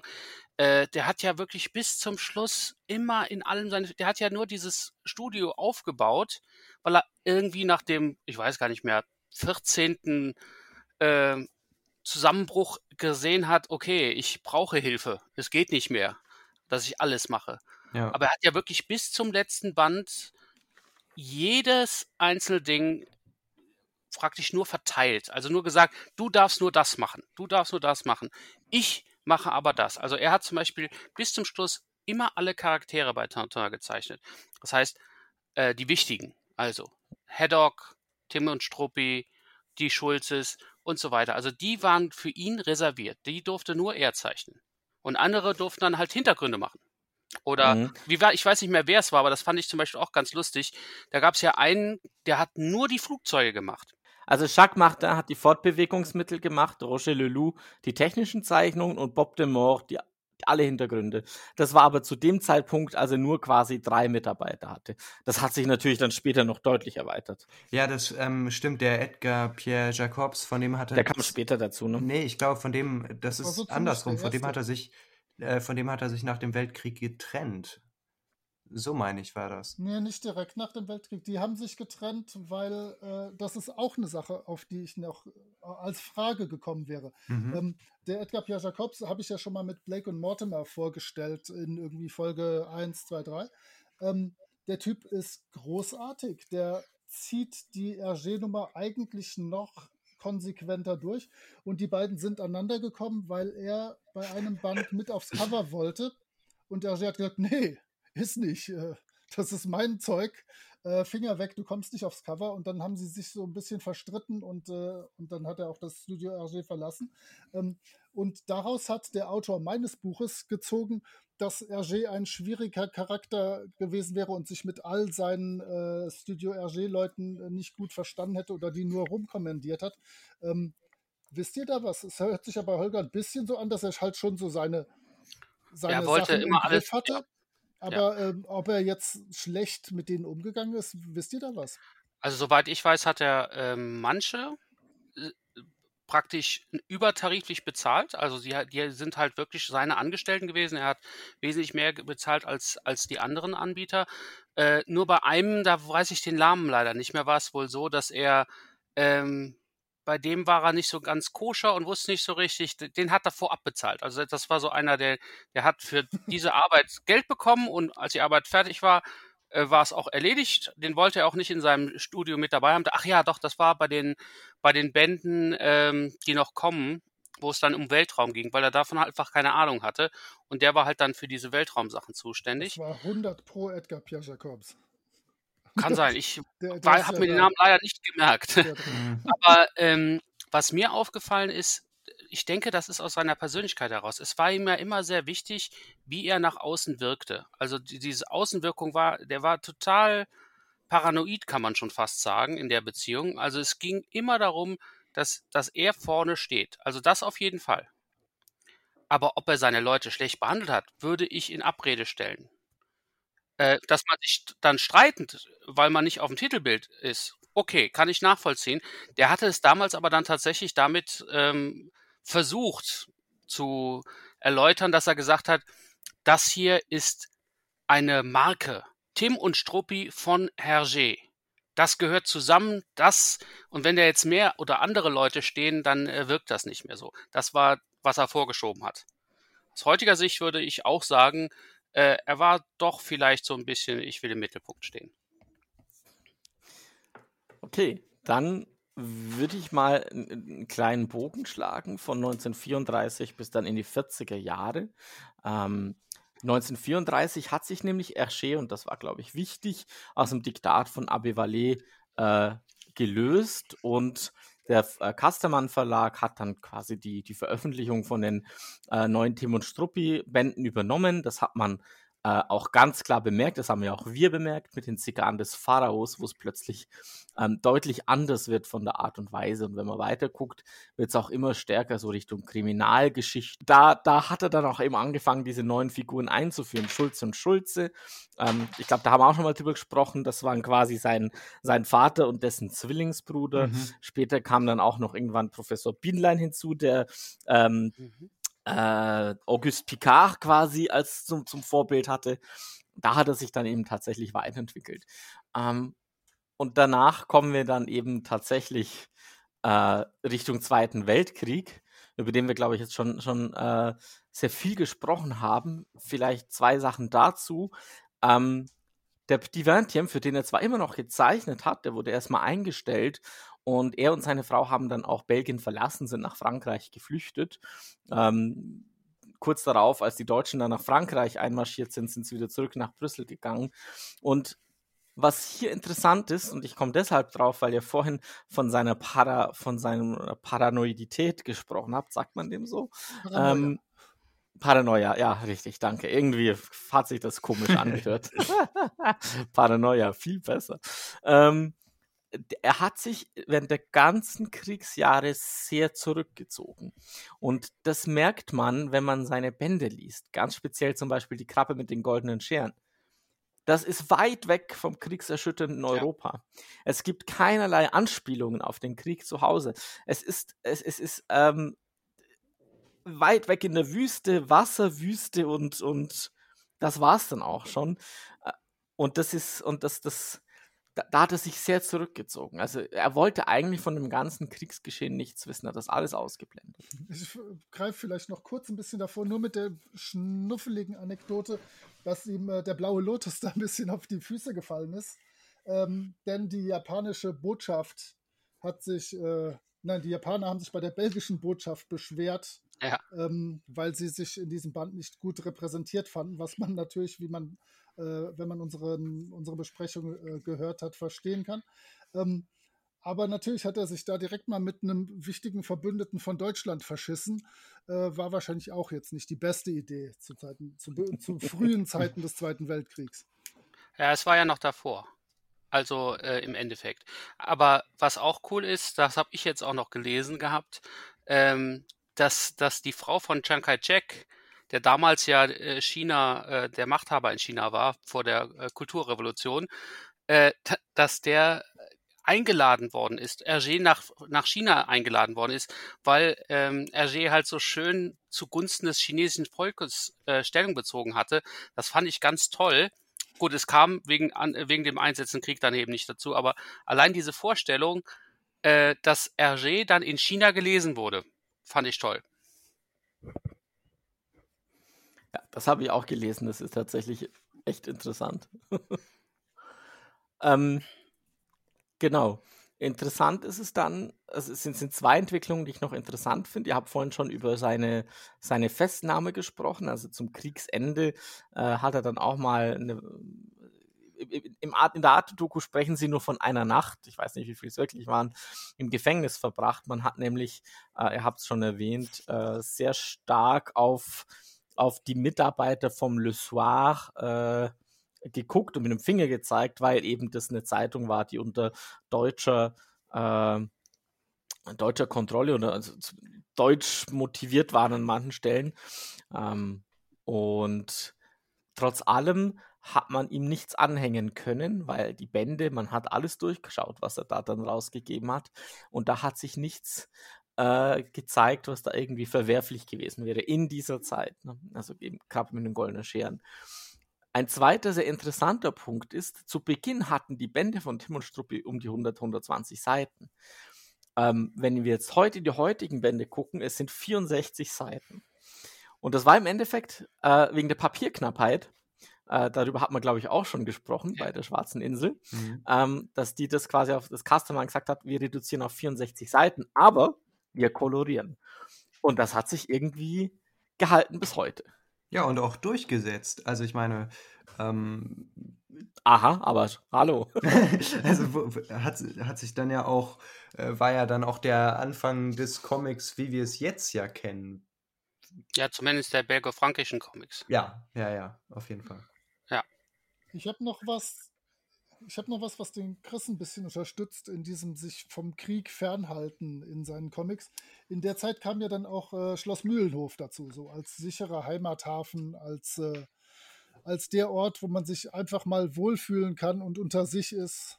Also das wird sich ein ja auch. Ein Refugium. Genau, ein Refugium. Ein Sanktuarium geradezu. Nein, das wird sicher auch nicht durch Zufall in dieser Zeit entstanden sein, denke ich. Ziemlich sicher nicht, ja. Da könntest du durchaus recht haben. Und, und man merkt auch, er hat es vorhin erwähnt, von wegen, wie, wie, wie Hergé umgegangen ist mit, mit, mit den Leuten. Wir wissen es nicht so genau. Wir, was, man, was man aber weiß, ist, dass er die Verleger von Castermann die, und die Drucker, die, die hat er zu Höchstleistungen angetrieben. Also der, der, er war ja selber nicht, nicht äh, Mitarbeiter, aber ich meine, äh, er hat geschaut und er hat versucht, den Qualität nahezulegen. Also er war da so der Perfektionist. Ähm, der wollte vom Drucker und vom Verleger perfekte Qualität von seinen Tim und Struppi Comics. Und, und das, äh, das ist einerseits gut, weil man sieht heute die Qualität und zum anderen ist es halt schon echt krass. Das ist aber auch einfach ähm, dieser Wille, komplett halt ähm, alles unter seiner Kontrolle zu behalten. Ähm, der ja, Mhm. das ist jetzt, kommt, da kommen wir ja noch zu, aber was halt nach seinem Tod ist es ja so geblieben. Es, es ging ja sogar da, dazu, dass er eben äh, auch nach seinem Tod nicht die Kontrolle über sein Werk verlieren wollte. Und da war es eben ganz genauso. Er wollte eben auch die Qualität der Comics, ähm, da wollte er jeden Arbeitsschritt ähm, selbst auch tun können. Er wollte äh, ja 1A Qualität äh, haben, um eben einfach äh, ja, Kontrolle zu behalten. Aber ich glaube, ich glaube, das war, das war auch eine gute Entscheidung. Überleg mal, äh, ich denke nur an Asterix und Obelix. Äh, die Mehrheit der Bände, nachdem das nicht mehr von Goscinny und Uderzo gezeichnet und geschrieben wurde, äh, man, man, man stellt das Qualitätsthema da durchaus fest. Ja, also nicht alle Bände sind dann schlecht, das will ich gar nicht sagen.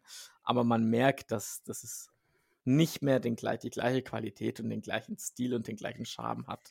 Also- Also, vielleicht war das gut. Also ich würde sagen, das kann man bei, bei dem Beispiel, was du gebracht hast, durchaus so sehen.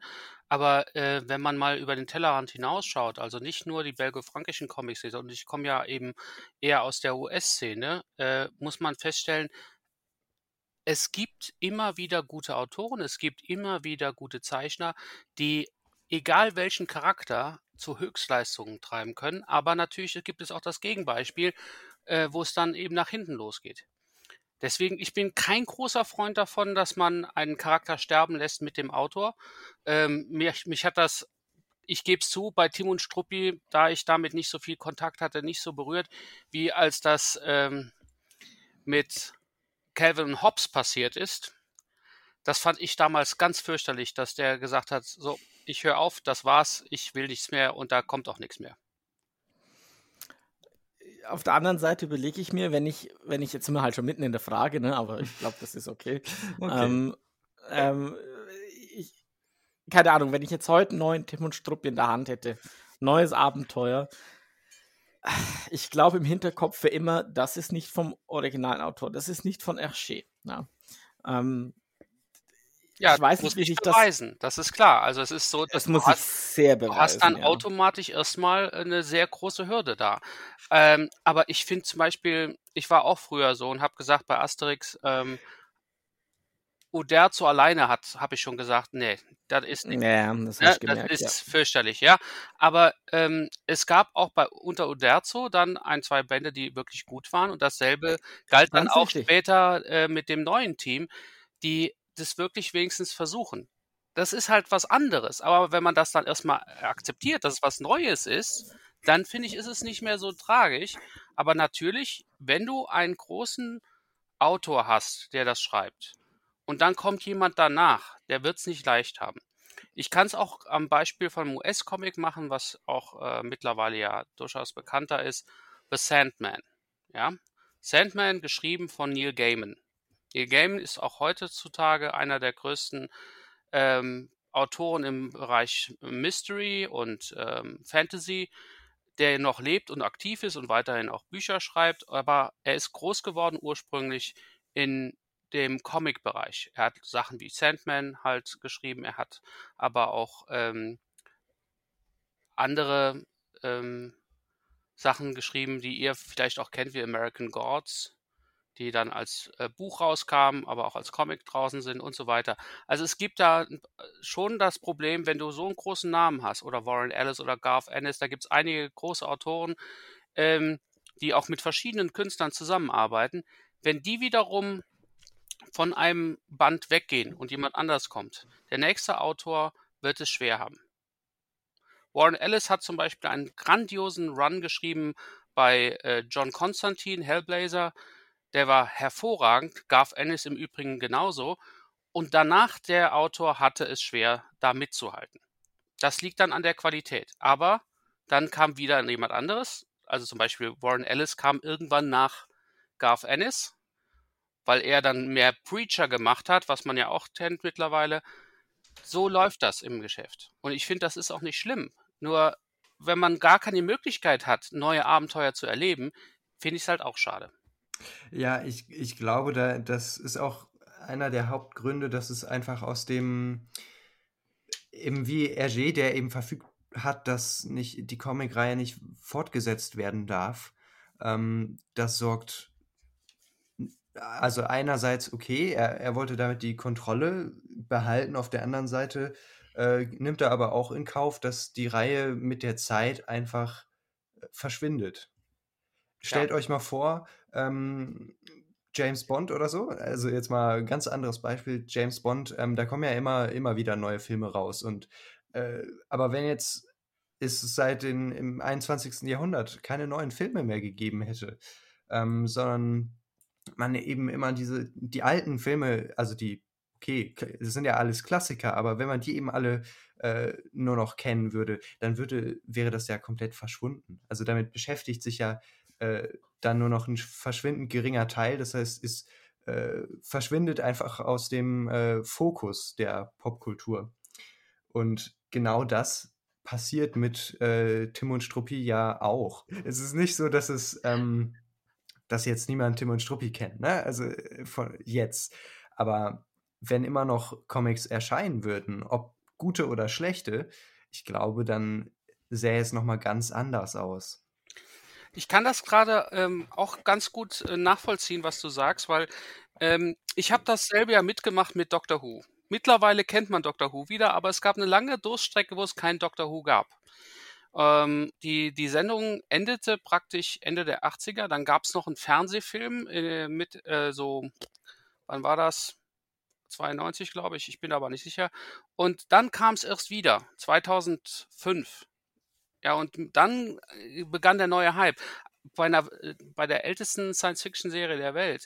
Äh, und also das hast du bei Doctor Who, das hast, hättest du bei James Bond, ganz klar. Und mir ist eben noch eingefallen, stellt euch mal vor, es hätte wirklich nur die, die Original drei Star Wars-Filme gegeben. Na Gott sei Dank, das wäre mal eine gute Idee gewesen. Die sind alle toll, gar keine Frage. Aber hätte es, hätte es die, diese Marke, sage ich mal, äh, so lange überlebt? Vielleicht. Ich weiß es nicht. Also Doctor Who hat deswegen überlebt, weil es gab trotzdem, obwohl die Sendung nicht mehr existierte im Fernsehen, gab es Bücher, es gab ähm, Hörspiele und es gab auch noch, wohlgemerkt Hörspiele mit den Originalschauspielern von damals. Und es gab auch ähm, ganz viele Zeitschriften. Also es wurde irgendwie am Leben gehalten, über 10, 20 Jahre bald, bis es dann wieder am Start war. Und ich weiß nicht, ob das bei RG ich glaube, das hat einen anderen Grund, weshalb das so ist. Hergé gehört irgendwie zum Bildungskanon.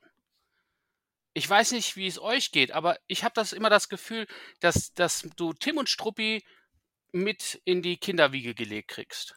Irgendwann kommt der Onkel, Tante oder meinetwegen auch die Eltern selber und bringen dir den ersten Band vorbei und dann fängst du alt an. Aber und genau deswegen, dadurch wird es irgendwann verschwinden. Ich meine, ja. den Bildungskanon gibt es doch gar nicht mehr. Wir sind doch leider beide Lehrer und wissen, äh, ja, die Jugend von heute kann blitzschnell irgendwas notdürftig zurecht googeln. Aber Bildungskanon ist kein Wort, was im Jahr 2021 ganz oben auf der Agenda steht.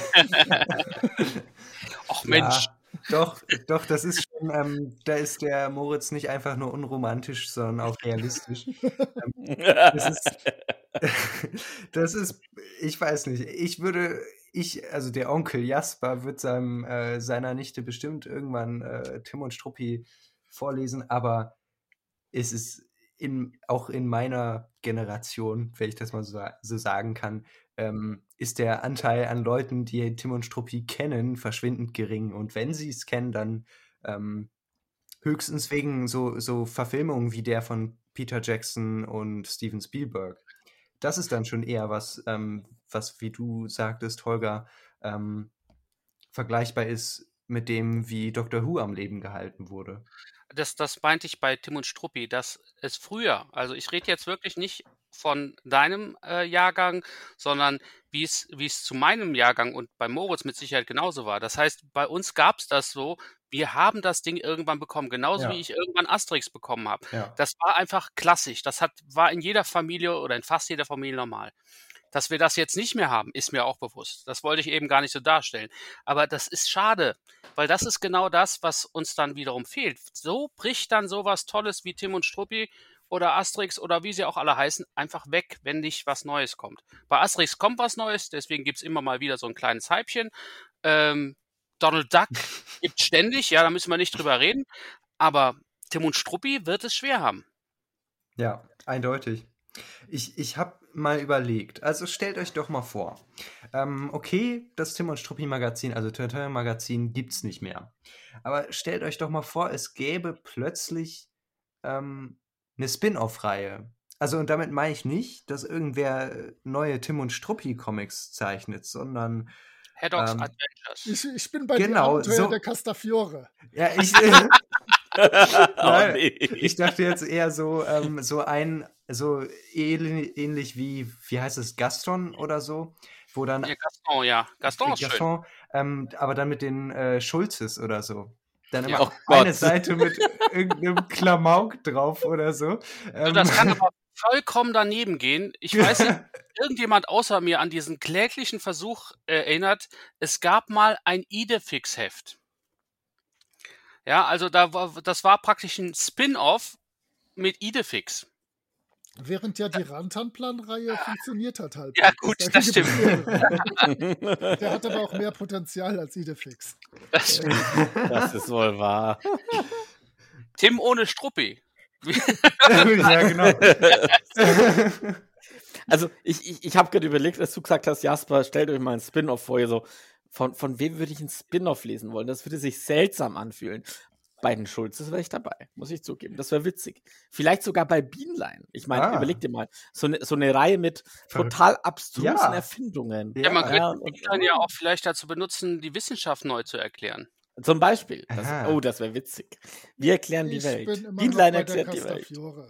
Ja, guck, und, und, und auf diese Weise, also meinetwegen mit der Castafiore oder mit den Schulzes, ähm, könnte man ja eigentlich doch meiner Meinung nach zum Beispiel, zumindest ähm, beides schaffen. Also auf der einen Seite eben äh, wird die Hauptreihe nicht fortgesetzt, das heißt man äh, das Bild wird auch nicht verändert, aber auf der anderen Seite sorgt man eben dafür, dass es immer irgendwas Neues gibt, was halt die Fans dann auch interessiert und was das Ganze dann auch äh, immer noch in, im Fokus behält.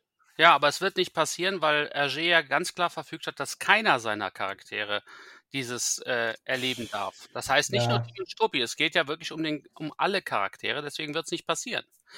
Äh, aber sinnvoll wäre es, ganz klar, nicht nur vom äh, Geld äh, her natürlich, ne? also es wäre ein, definitiv ein Ansporn, äh, dass da vielleicht irgendwas noch passiert, dass es vielleicht auch Zeichentrickserien neue gibt, kann sein.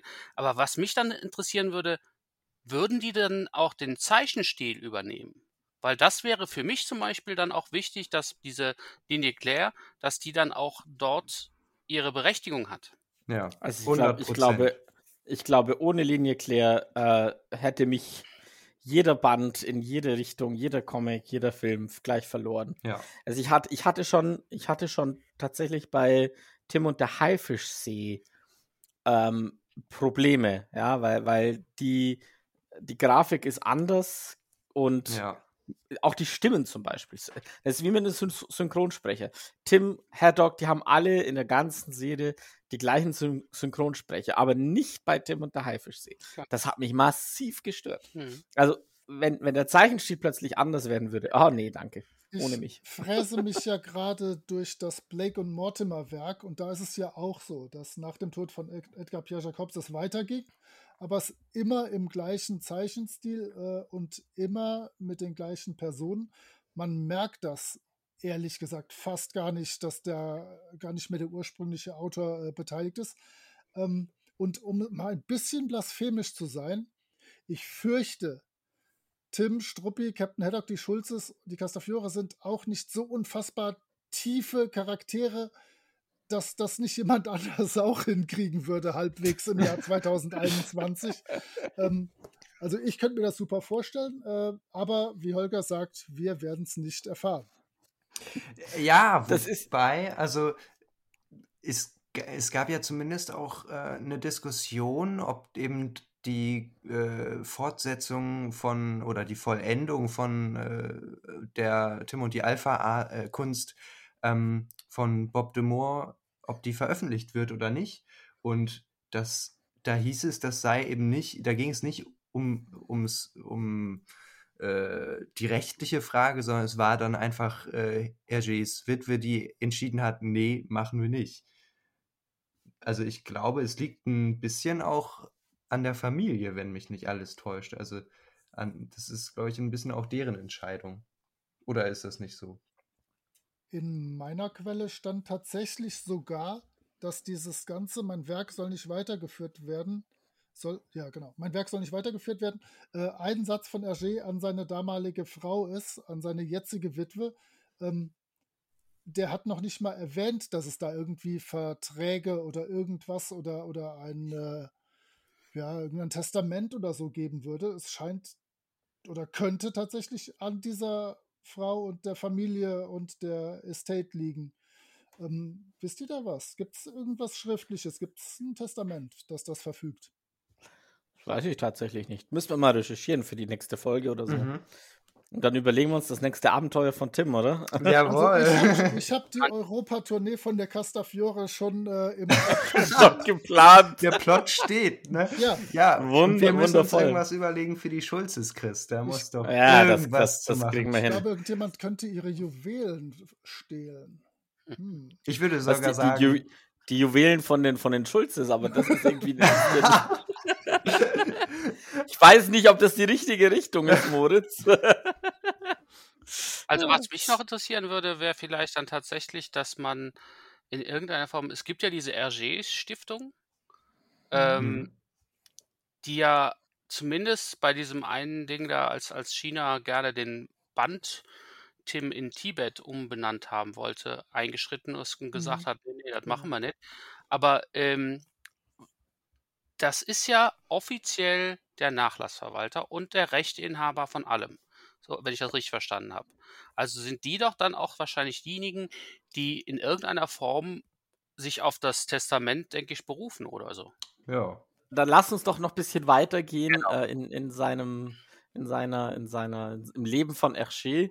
Wir haben über die Kriegszeit gesprochen, wir haben auch schon über die Nachkriegszeit gesprochen. Ähm, wir haben schon angesprochen, dass er ein, sein eigenes Atelier quasi gründet. Davor hatte schon die, äh, das Tim und Struppi Magazin, das du vorhin mal kurz erwähnt hast, Jasper, äh, aufgebaut mit drei anderen Unternehmern zusammen. Und ähm, hier kommen wir wieder immer mehr in, in den Punkt, wo Hergé äh, quasi mal nicht, mal wieder nicht mehr konnte. Also er ist wieder häufiger depressiv. Ähm, er hat auch, das merkt man, glaube ich, bei den Kristallkugeln und Sonnentempeln ganz gut.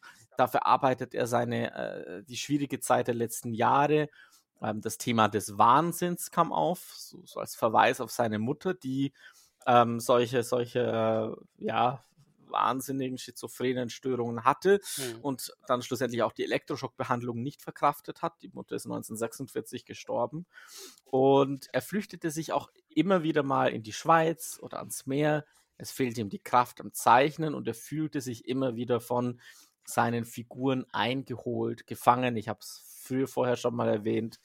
Und irgendwann ergibt er sich aber wieder seinen Figuren und sagt, okay, ich mache weiter und gründet dann eben das, das Atelier Hergé. Ja. Äh, haben, wir auch schon, haben wir auch schon drüber gesprochen. Ähm, weiß nicht, ob ihr da noch ein, zwei coole Sachen habt, die man hier an der kurz, Stelle erwähnen möchte. kurz vorher noch was weil ganz Schönes, weil mir das gefallen hat. Der Autor äh, von dem Buch, das ich gelesen habe, hat immer so schöne, treffende Bilder gefunden.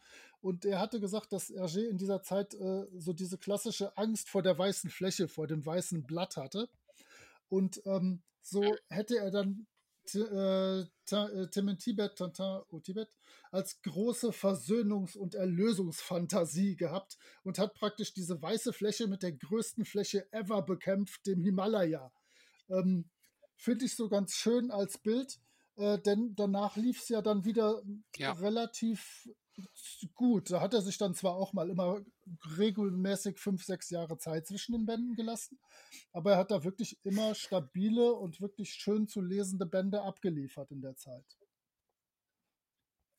Aber du hast ja auch in der Zeit hat er auch diese ganzen äh, Neuschreibungen Ja. machen müssen. Ne? Also es war ja auch unheimlich viel Arbeit. Es ist nicht so, als hätte er da nichts zu tun gehabt. Es sind ja praktisch alle Bände zu irgendeinem Zeitpunkt äh, modernisiert worden, verschönert worden, koloriert worden, was auch immer. Also immer wurde irgendwas gemacht und ich glaube, diese Arbeitslast darf man echt nicht unterschätzen, was der auf sich genommen hat Mhm. mit, auch mit seinem Team, aber was, was der sich selber auch äh, wirklich angetan hat. Das, also ich kann mir das ehrlich gesagt kaum vorstellen, dass das einer macht, aber der war wie ein Besessener. Das, das passt. Er hat auch mal gesagt, ähm, äh, nee, er hat nicht gesagt, aber doch, er hat gesagt, äh, irgendwie in den 50er, 60er Jahren, Tim und Struppi ist wohl meine Bestimmung.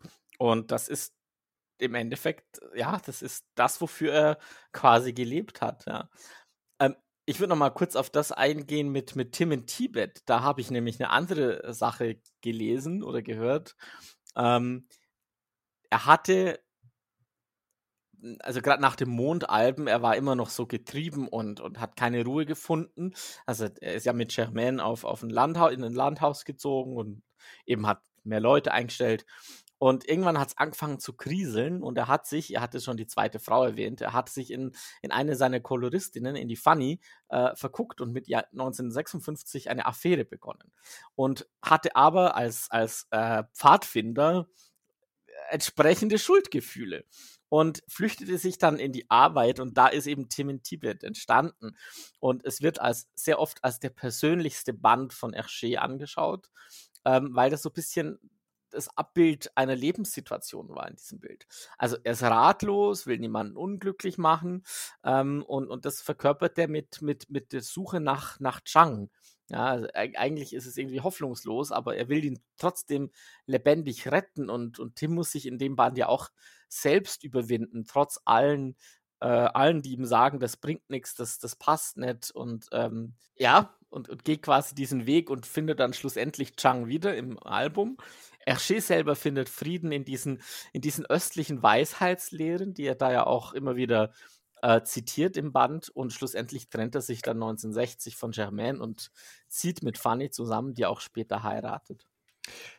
Das ist auch sehr interessant, weil ähm, Tim Tibet tatsächlich einer der Bände ist, äh, zu denen ich nie so ein, oder die, die ich nie so auf so einer Ebene verstanden habe oder die ich immer so ein bisschen äh, unverständlich fand, als äh, ich kleiner war. Zudem hatte ich nicht so eine mega Verbindung. Das war irgendwie eine nette Story, aber pff, Äh, das könnte einfach dran liegen, wenn, wenn ihr euch mal, äh, ähnlich wie bei, bei Juwelen der Sängerin, es gibt bei Tim in Tibet keinen klassischen Antagonisten.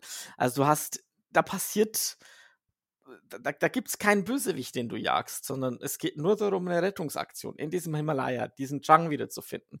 That's it. Ja, also vielleicht, vielleicht liegt es auch daran. ja gut, aber auf der anderen Seite ist es so, dass ähm, Juwelen der Sängerin ähm, Äh, Ist ähnlich. Gut, Es ist ähnlich, ja. aber ich auf das ist eigentlich einer meiner Lieblingsbände. also auch, auch wenn es eher so mittler, also jetzt soweit ist, dass es einer meiner Lieblingsbände Es- ist.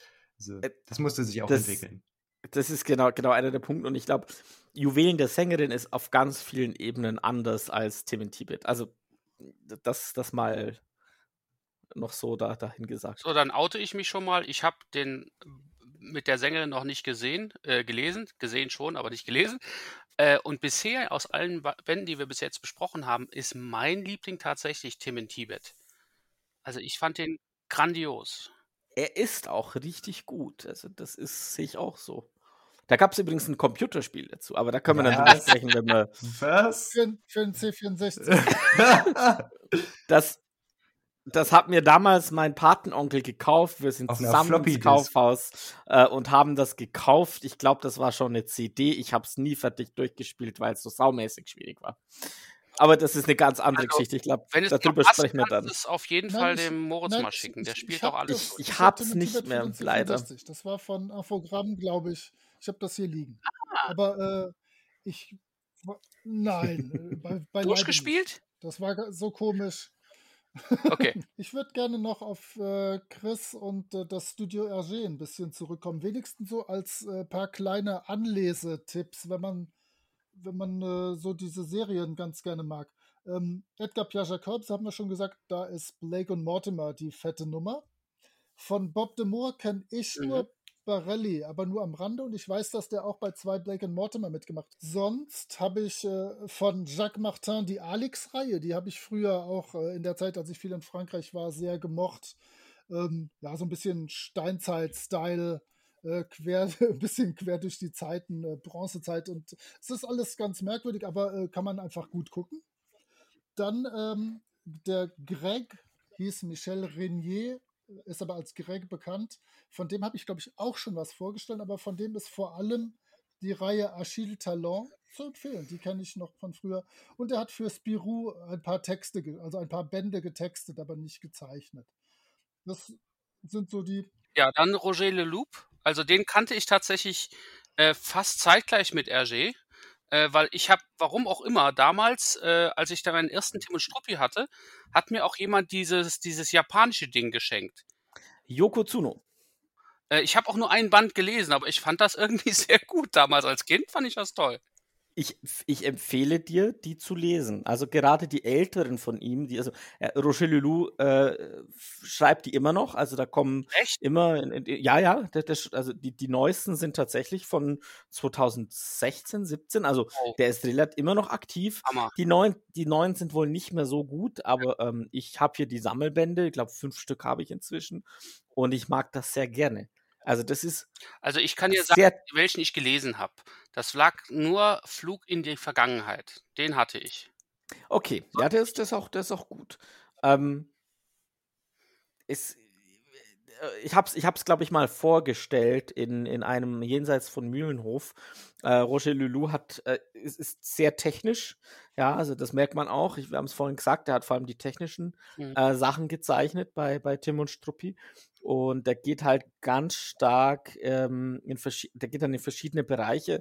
Das eine, da geht er, geht er quasi in, in ferne Galaxien mit einem Volk, der Vine, äh, Vineaner heißen, die vom Planeten Vinea. Das ist der größte Teil der Serie. Ähm, es gibt aber auch Abenteuer, die sich in Deutschland abspielen. Sehr empfehlenswert im Übrigen, die machen viel Spaß. Ähm, aber auch, aber auch ähm, Abenteuer eben in verschiedenen Zeitepochen. Also das ist, es ist sehr, sehr vielseitig, Roger Lulou.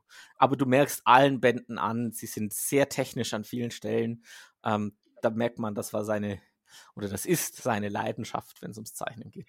Ähm, bei einer Serie, da, die habe ich wirklich auch sehr viel gelesen damals, aber da bin ich nicht sicher, ob das irgendwas mit ähm, dem Studio zu tun hatte. Das war äh, Luke Orient oder Orient, Das war so eine Science-Fiction-Serie. Die fand ich auch ganz toll und auch die Zeichnung fand ich spannend. Ähm, war halt nochmal was ganz anderes. Aber haben die irgendwas mit ähm, dem zu tun? Ich weiß noch nicht mal, wer es geschrieben hat. Nicht. Ich kenne die Luc Orient-Reihe. Ich google mal ganz unauffällig. Redet man noch eine Minute? Also ich hatte da die, die ersten drei Bände ähm, und ich weiß auch, der, der dritte Band, den fand ich ganz toll und dann habe ich es irgendwie aus den Augen verloren. Also es- ist von, äh, es ist von äh, Greg unter anderem als Autor und Zeichner Eddie Pape. Das heißt, es hängt schon mal grob mit dem äh, Studio äh, RG zusammen. Und die Bände sind aus den Jahren 1967 bis 94. Das heißt, äh, da liegen wir gar nicht schlecht so. Absolut. Ja, dann hätte ich gesagt, werfen wir noch äh, einen Blick in, in, in den Lebensabend von Hergé.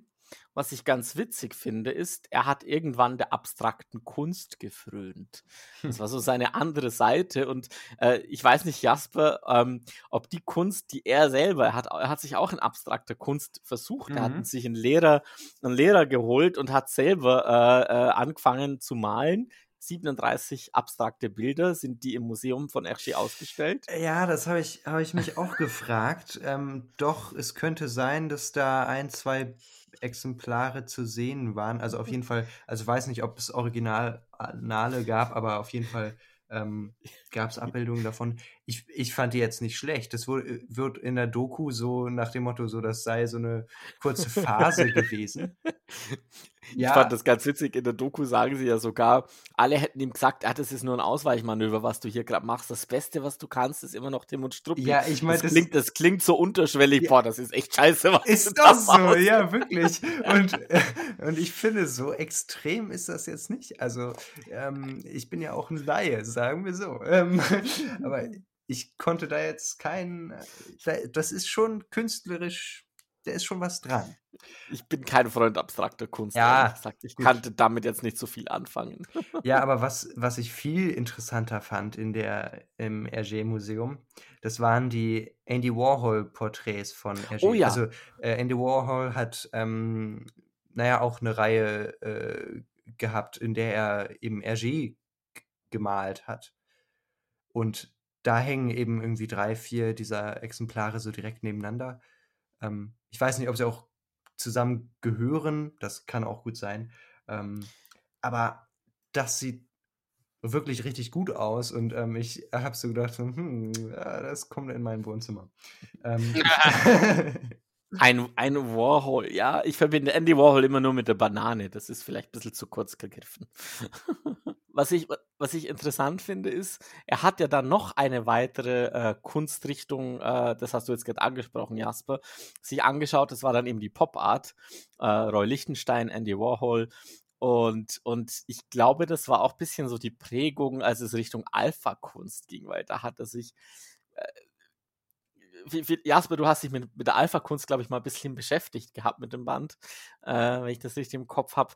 Das, fühl, das ist, was ich davon gelesen habe, und, und, ich habe einen Teil vom Band versucht zu lesen, den es da als Skizzen gibt, das klang schon reichlich seltsam.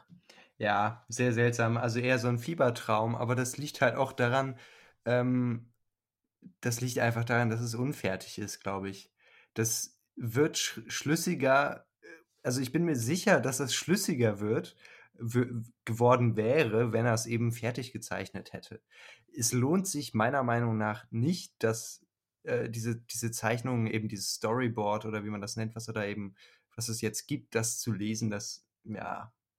Aber ich hatte ja auch recherchiert, es gibt eben auch von Yves Rodier ähm, eine Voll Fortsetzung des äh, Comics, genauso wie von Bob de Moore.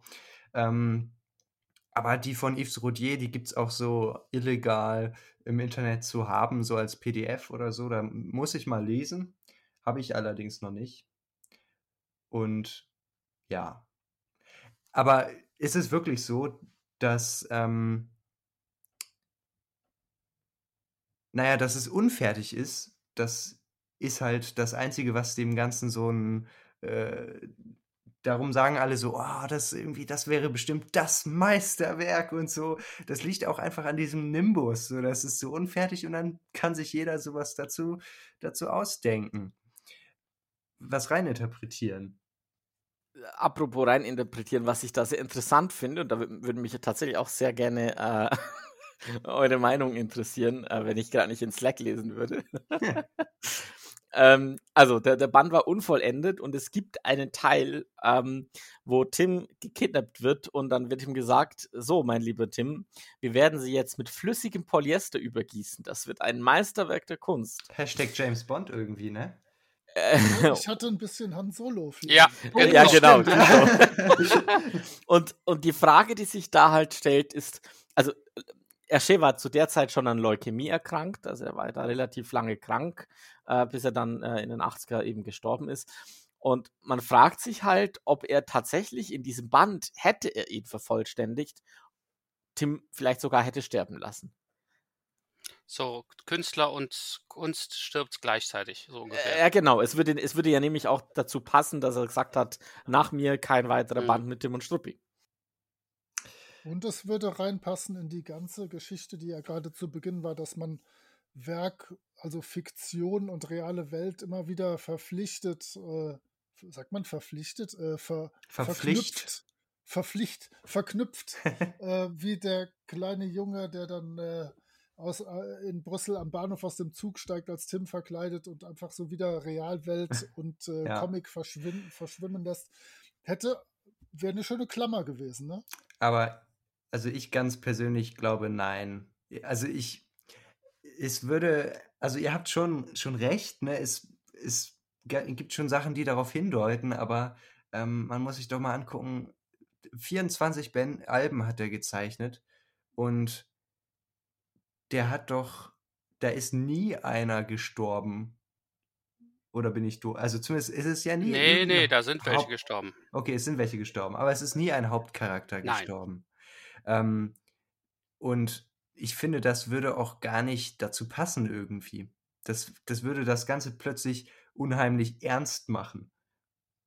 Das ist, und auf der anderen Seite ist es ähnlich wie bei Sherlock Holmes, ne? Also Arthur Conan Doyle hat ja auch Sherlock Holmes sterben lassen und daraufhin haben ihn seine Fans dafür gemartert und äh, ihn dazu gebracht, halt doch Sherlock Holmes weiterzuführen.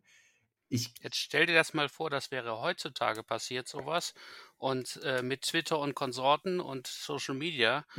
Der arme Sir Arthur Conan Doyle, der hätte, ich meine, dass das damals schon funktioniert hat, war ja Hammer. ja, Aber heute wäre das katastrophal. ja, und ich, ich glaube, ich glaube nicht, dass Hergé bereit wäre, eben sein eigenes Werk. Das ist ja auch so ein bisschen so, als hätte er eben dieses Werk zerstört. Ich glaube nicht, dass Hergé so ein, so ein Typ ist, der halt so sagt, okay, ähm, das sind jetzt leichte, na, also der dann so sagt, ähm, wenn, wenn ich es nicht, wenn ich nicht mehr da bin, dann soll Tim auch nicht mehr da sein. Punkt aus Ende. Jetzt zerstöre ich ihn lieber, als dass irgendwer anders den in die Finger kriegt. Das glaube ich nicht. Äh, ja, ähm, wie, wie, geht's weiter? Ich glaube, das meiste haben wir schon. Wie gesagt, er fängt an, Tim und die Alpha-Kunst äh, zu schreiben. Ähm, beziehungsweise, wenn wir vielleicht nochmal ein, zwei Schritte zurückgehen. Ähm, jetzt muss ich gerade gucken, wo es war. Äh, macht er die, die Juwelen der Sängerin und du hattest mal gesagt, Moritz, das fühlt sich so an wie ein Abschluss. Vielleicht war das so ein Abschluss, auch für Hergé. Der Kreis hat sich da geschlossen. Ähm, er hat dann aber trotzdem weitergemacht. Ähm, Tim und die Picaros kamen noch. Tim, ach so, äh, Flug 714 nach Sydney war auch Oh, noch. den, den liebe ich heiß und innig übrigens. Hm. Flug 714 Ich bin- nach ich- Sydney ist brutal unterschätzt. äh, brutal unterschätzt, aber das ist auch wieder so ein bisschen psychedelisch abgedreht. Aber das, ne- Vielleicht mag ich den deswegen. es kann gut sein. ähm, ja, genau. Also Tim und Struppi, dann Tim und die Alpha-Kunst bleibt, wie gesagt, unvollendet. Ähm, und als er schon sehr krank war, hat er sich noch äh, das Kunstwerk Nachtblau gekauft. Ähm, und dann ist er gestorben. Im März 1983. Ja, dann, dann- dann hoffen wir, dann hoffen wir tatsächlich, dass es äh, Einblicke gegeben hat ins Leben von Hergé. Ich würde mal, mal gerne in eine Zeitmaschine springen und mal zurückfliegen und gucken, wie es tatsächlich war. Ähm, vielleicht könnte man ihn heute heilen von seiner Leukämie, wer weiß. Und dann hätten wir noch weitere Tim und Struppis bekommen, wüssten, wie die Alpha-Kunst ausgeht. Aber eben, hätte, hätte Fahrradkette. Wir wissen viel über Hergé, wir wissen viel über Tim und Struppi. Ich hoffe, wir konnten euch auch ein bisschen was erzählen und wir freuen uns natürlich sehr über Meinungen, denn wie wir schon in der ersten Hälfte festgestellt haben, Kontroversen um Hergé und sein Werk gibt es ja durchaus auch. Und ähm, ja, mit diesen Worten würde ich diese Folge beschließen. Ein großartiger Künstler, großartige Bände, großartige äh, Charaktere.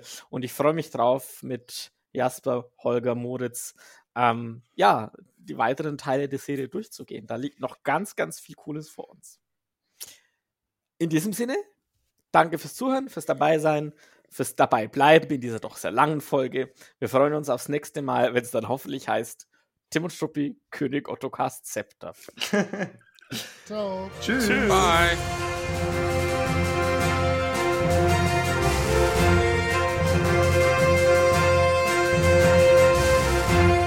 Der Mühlendorf Hof Podcast kommt wieder. Und das nächste Mal dann tatsächlich mit Tim und Struppi, König Ottokars Zepter.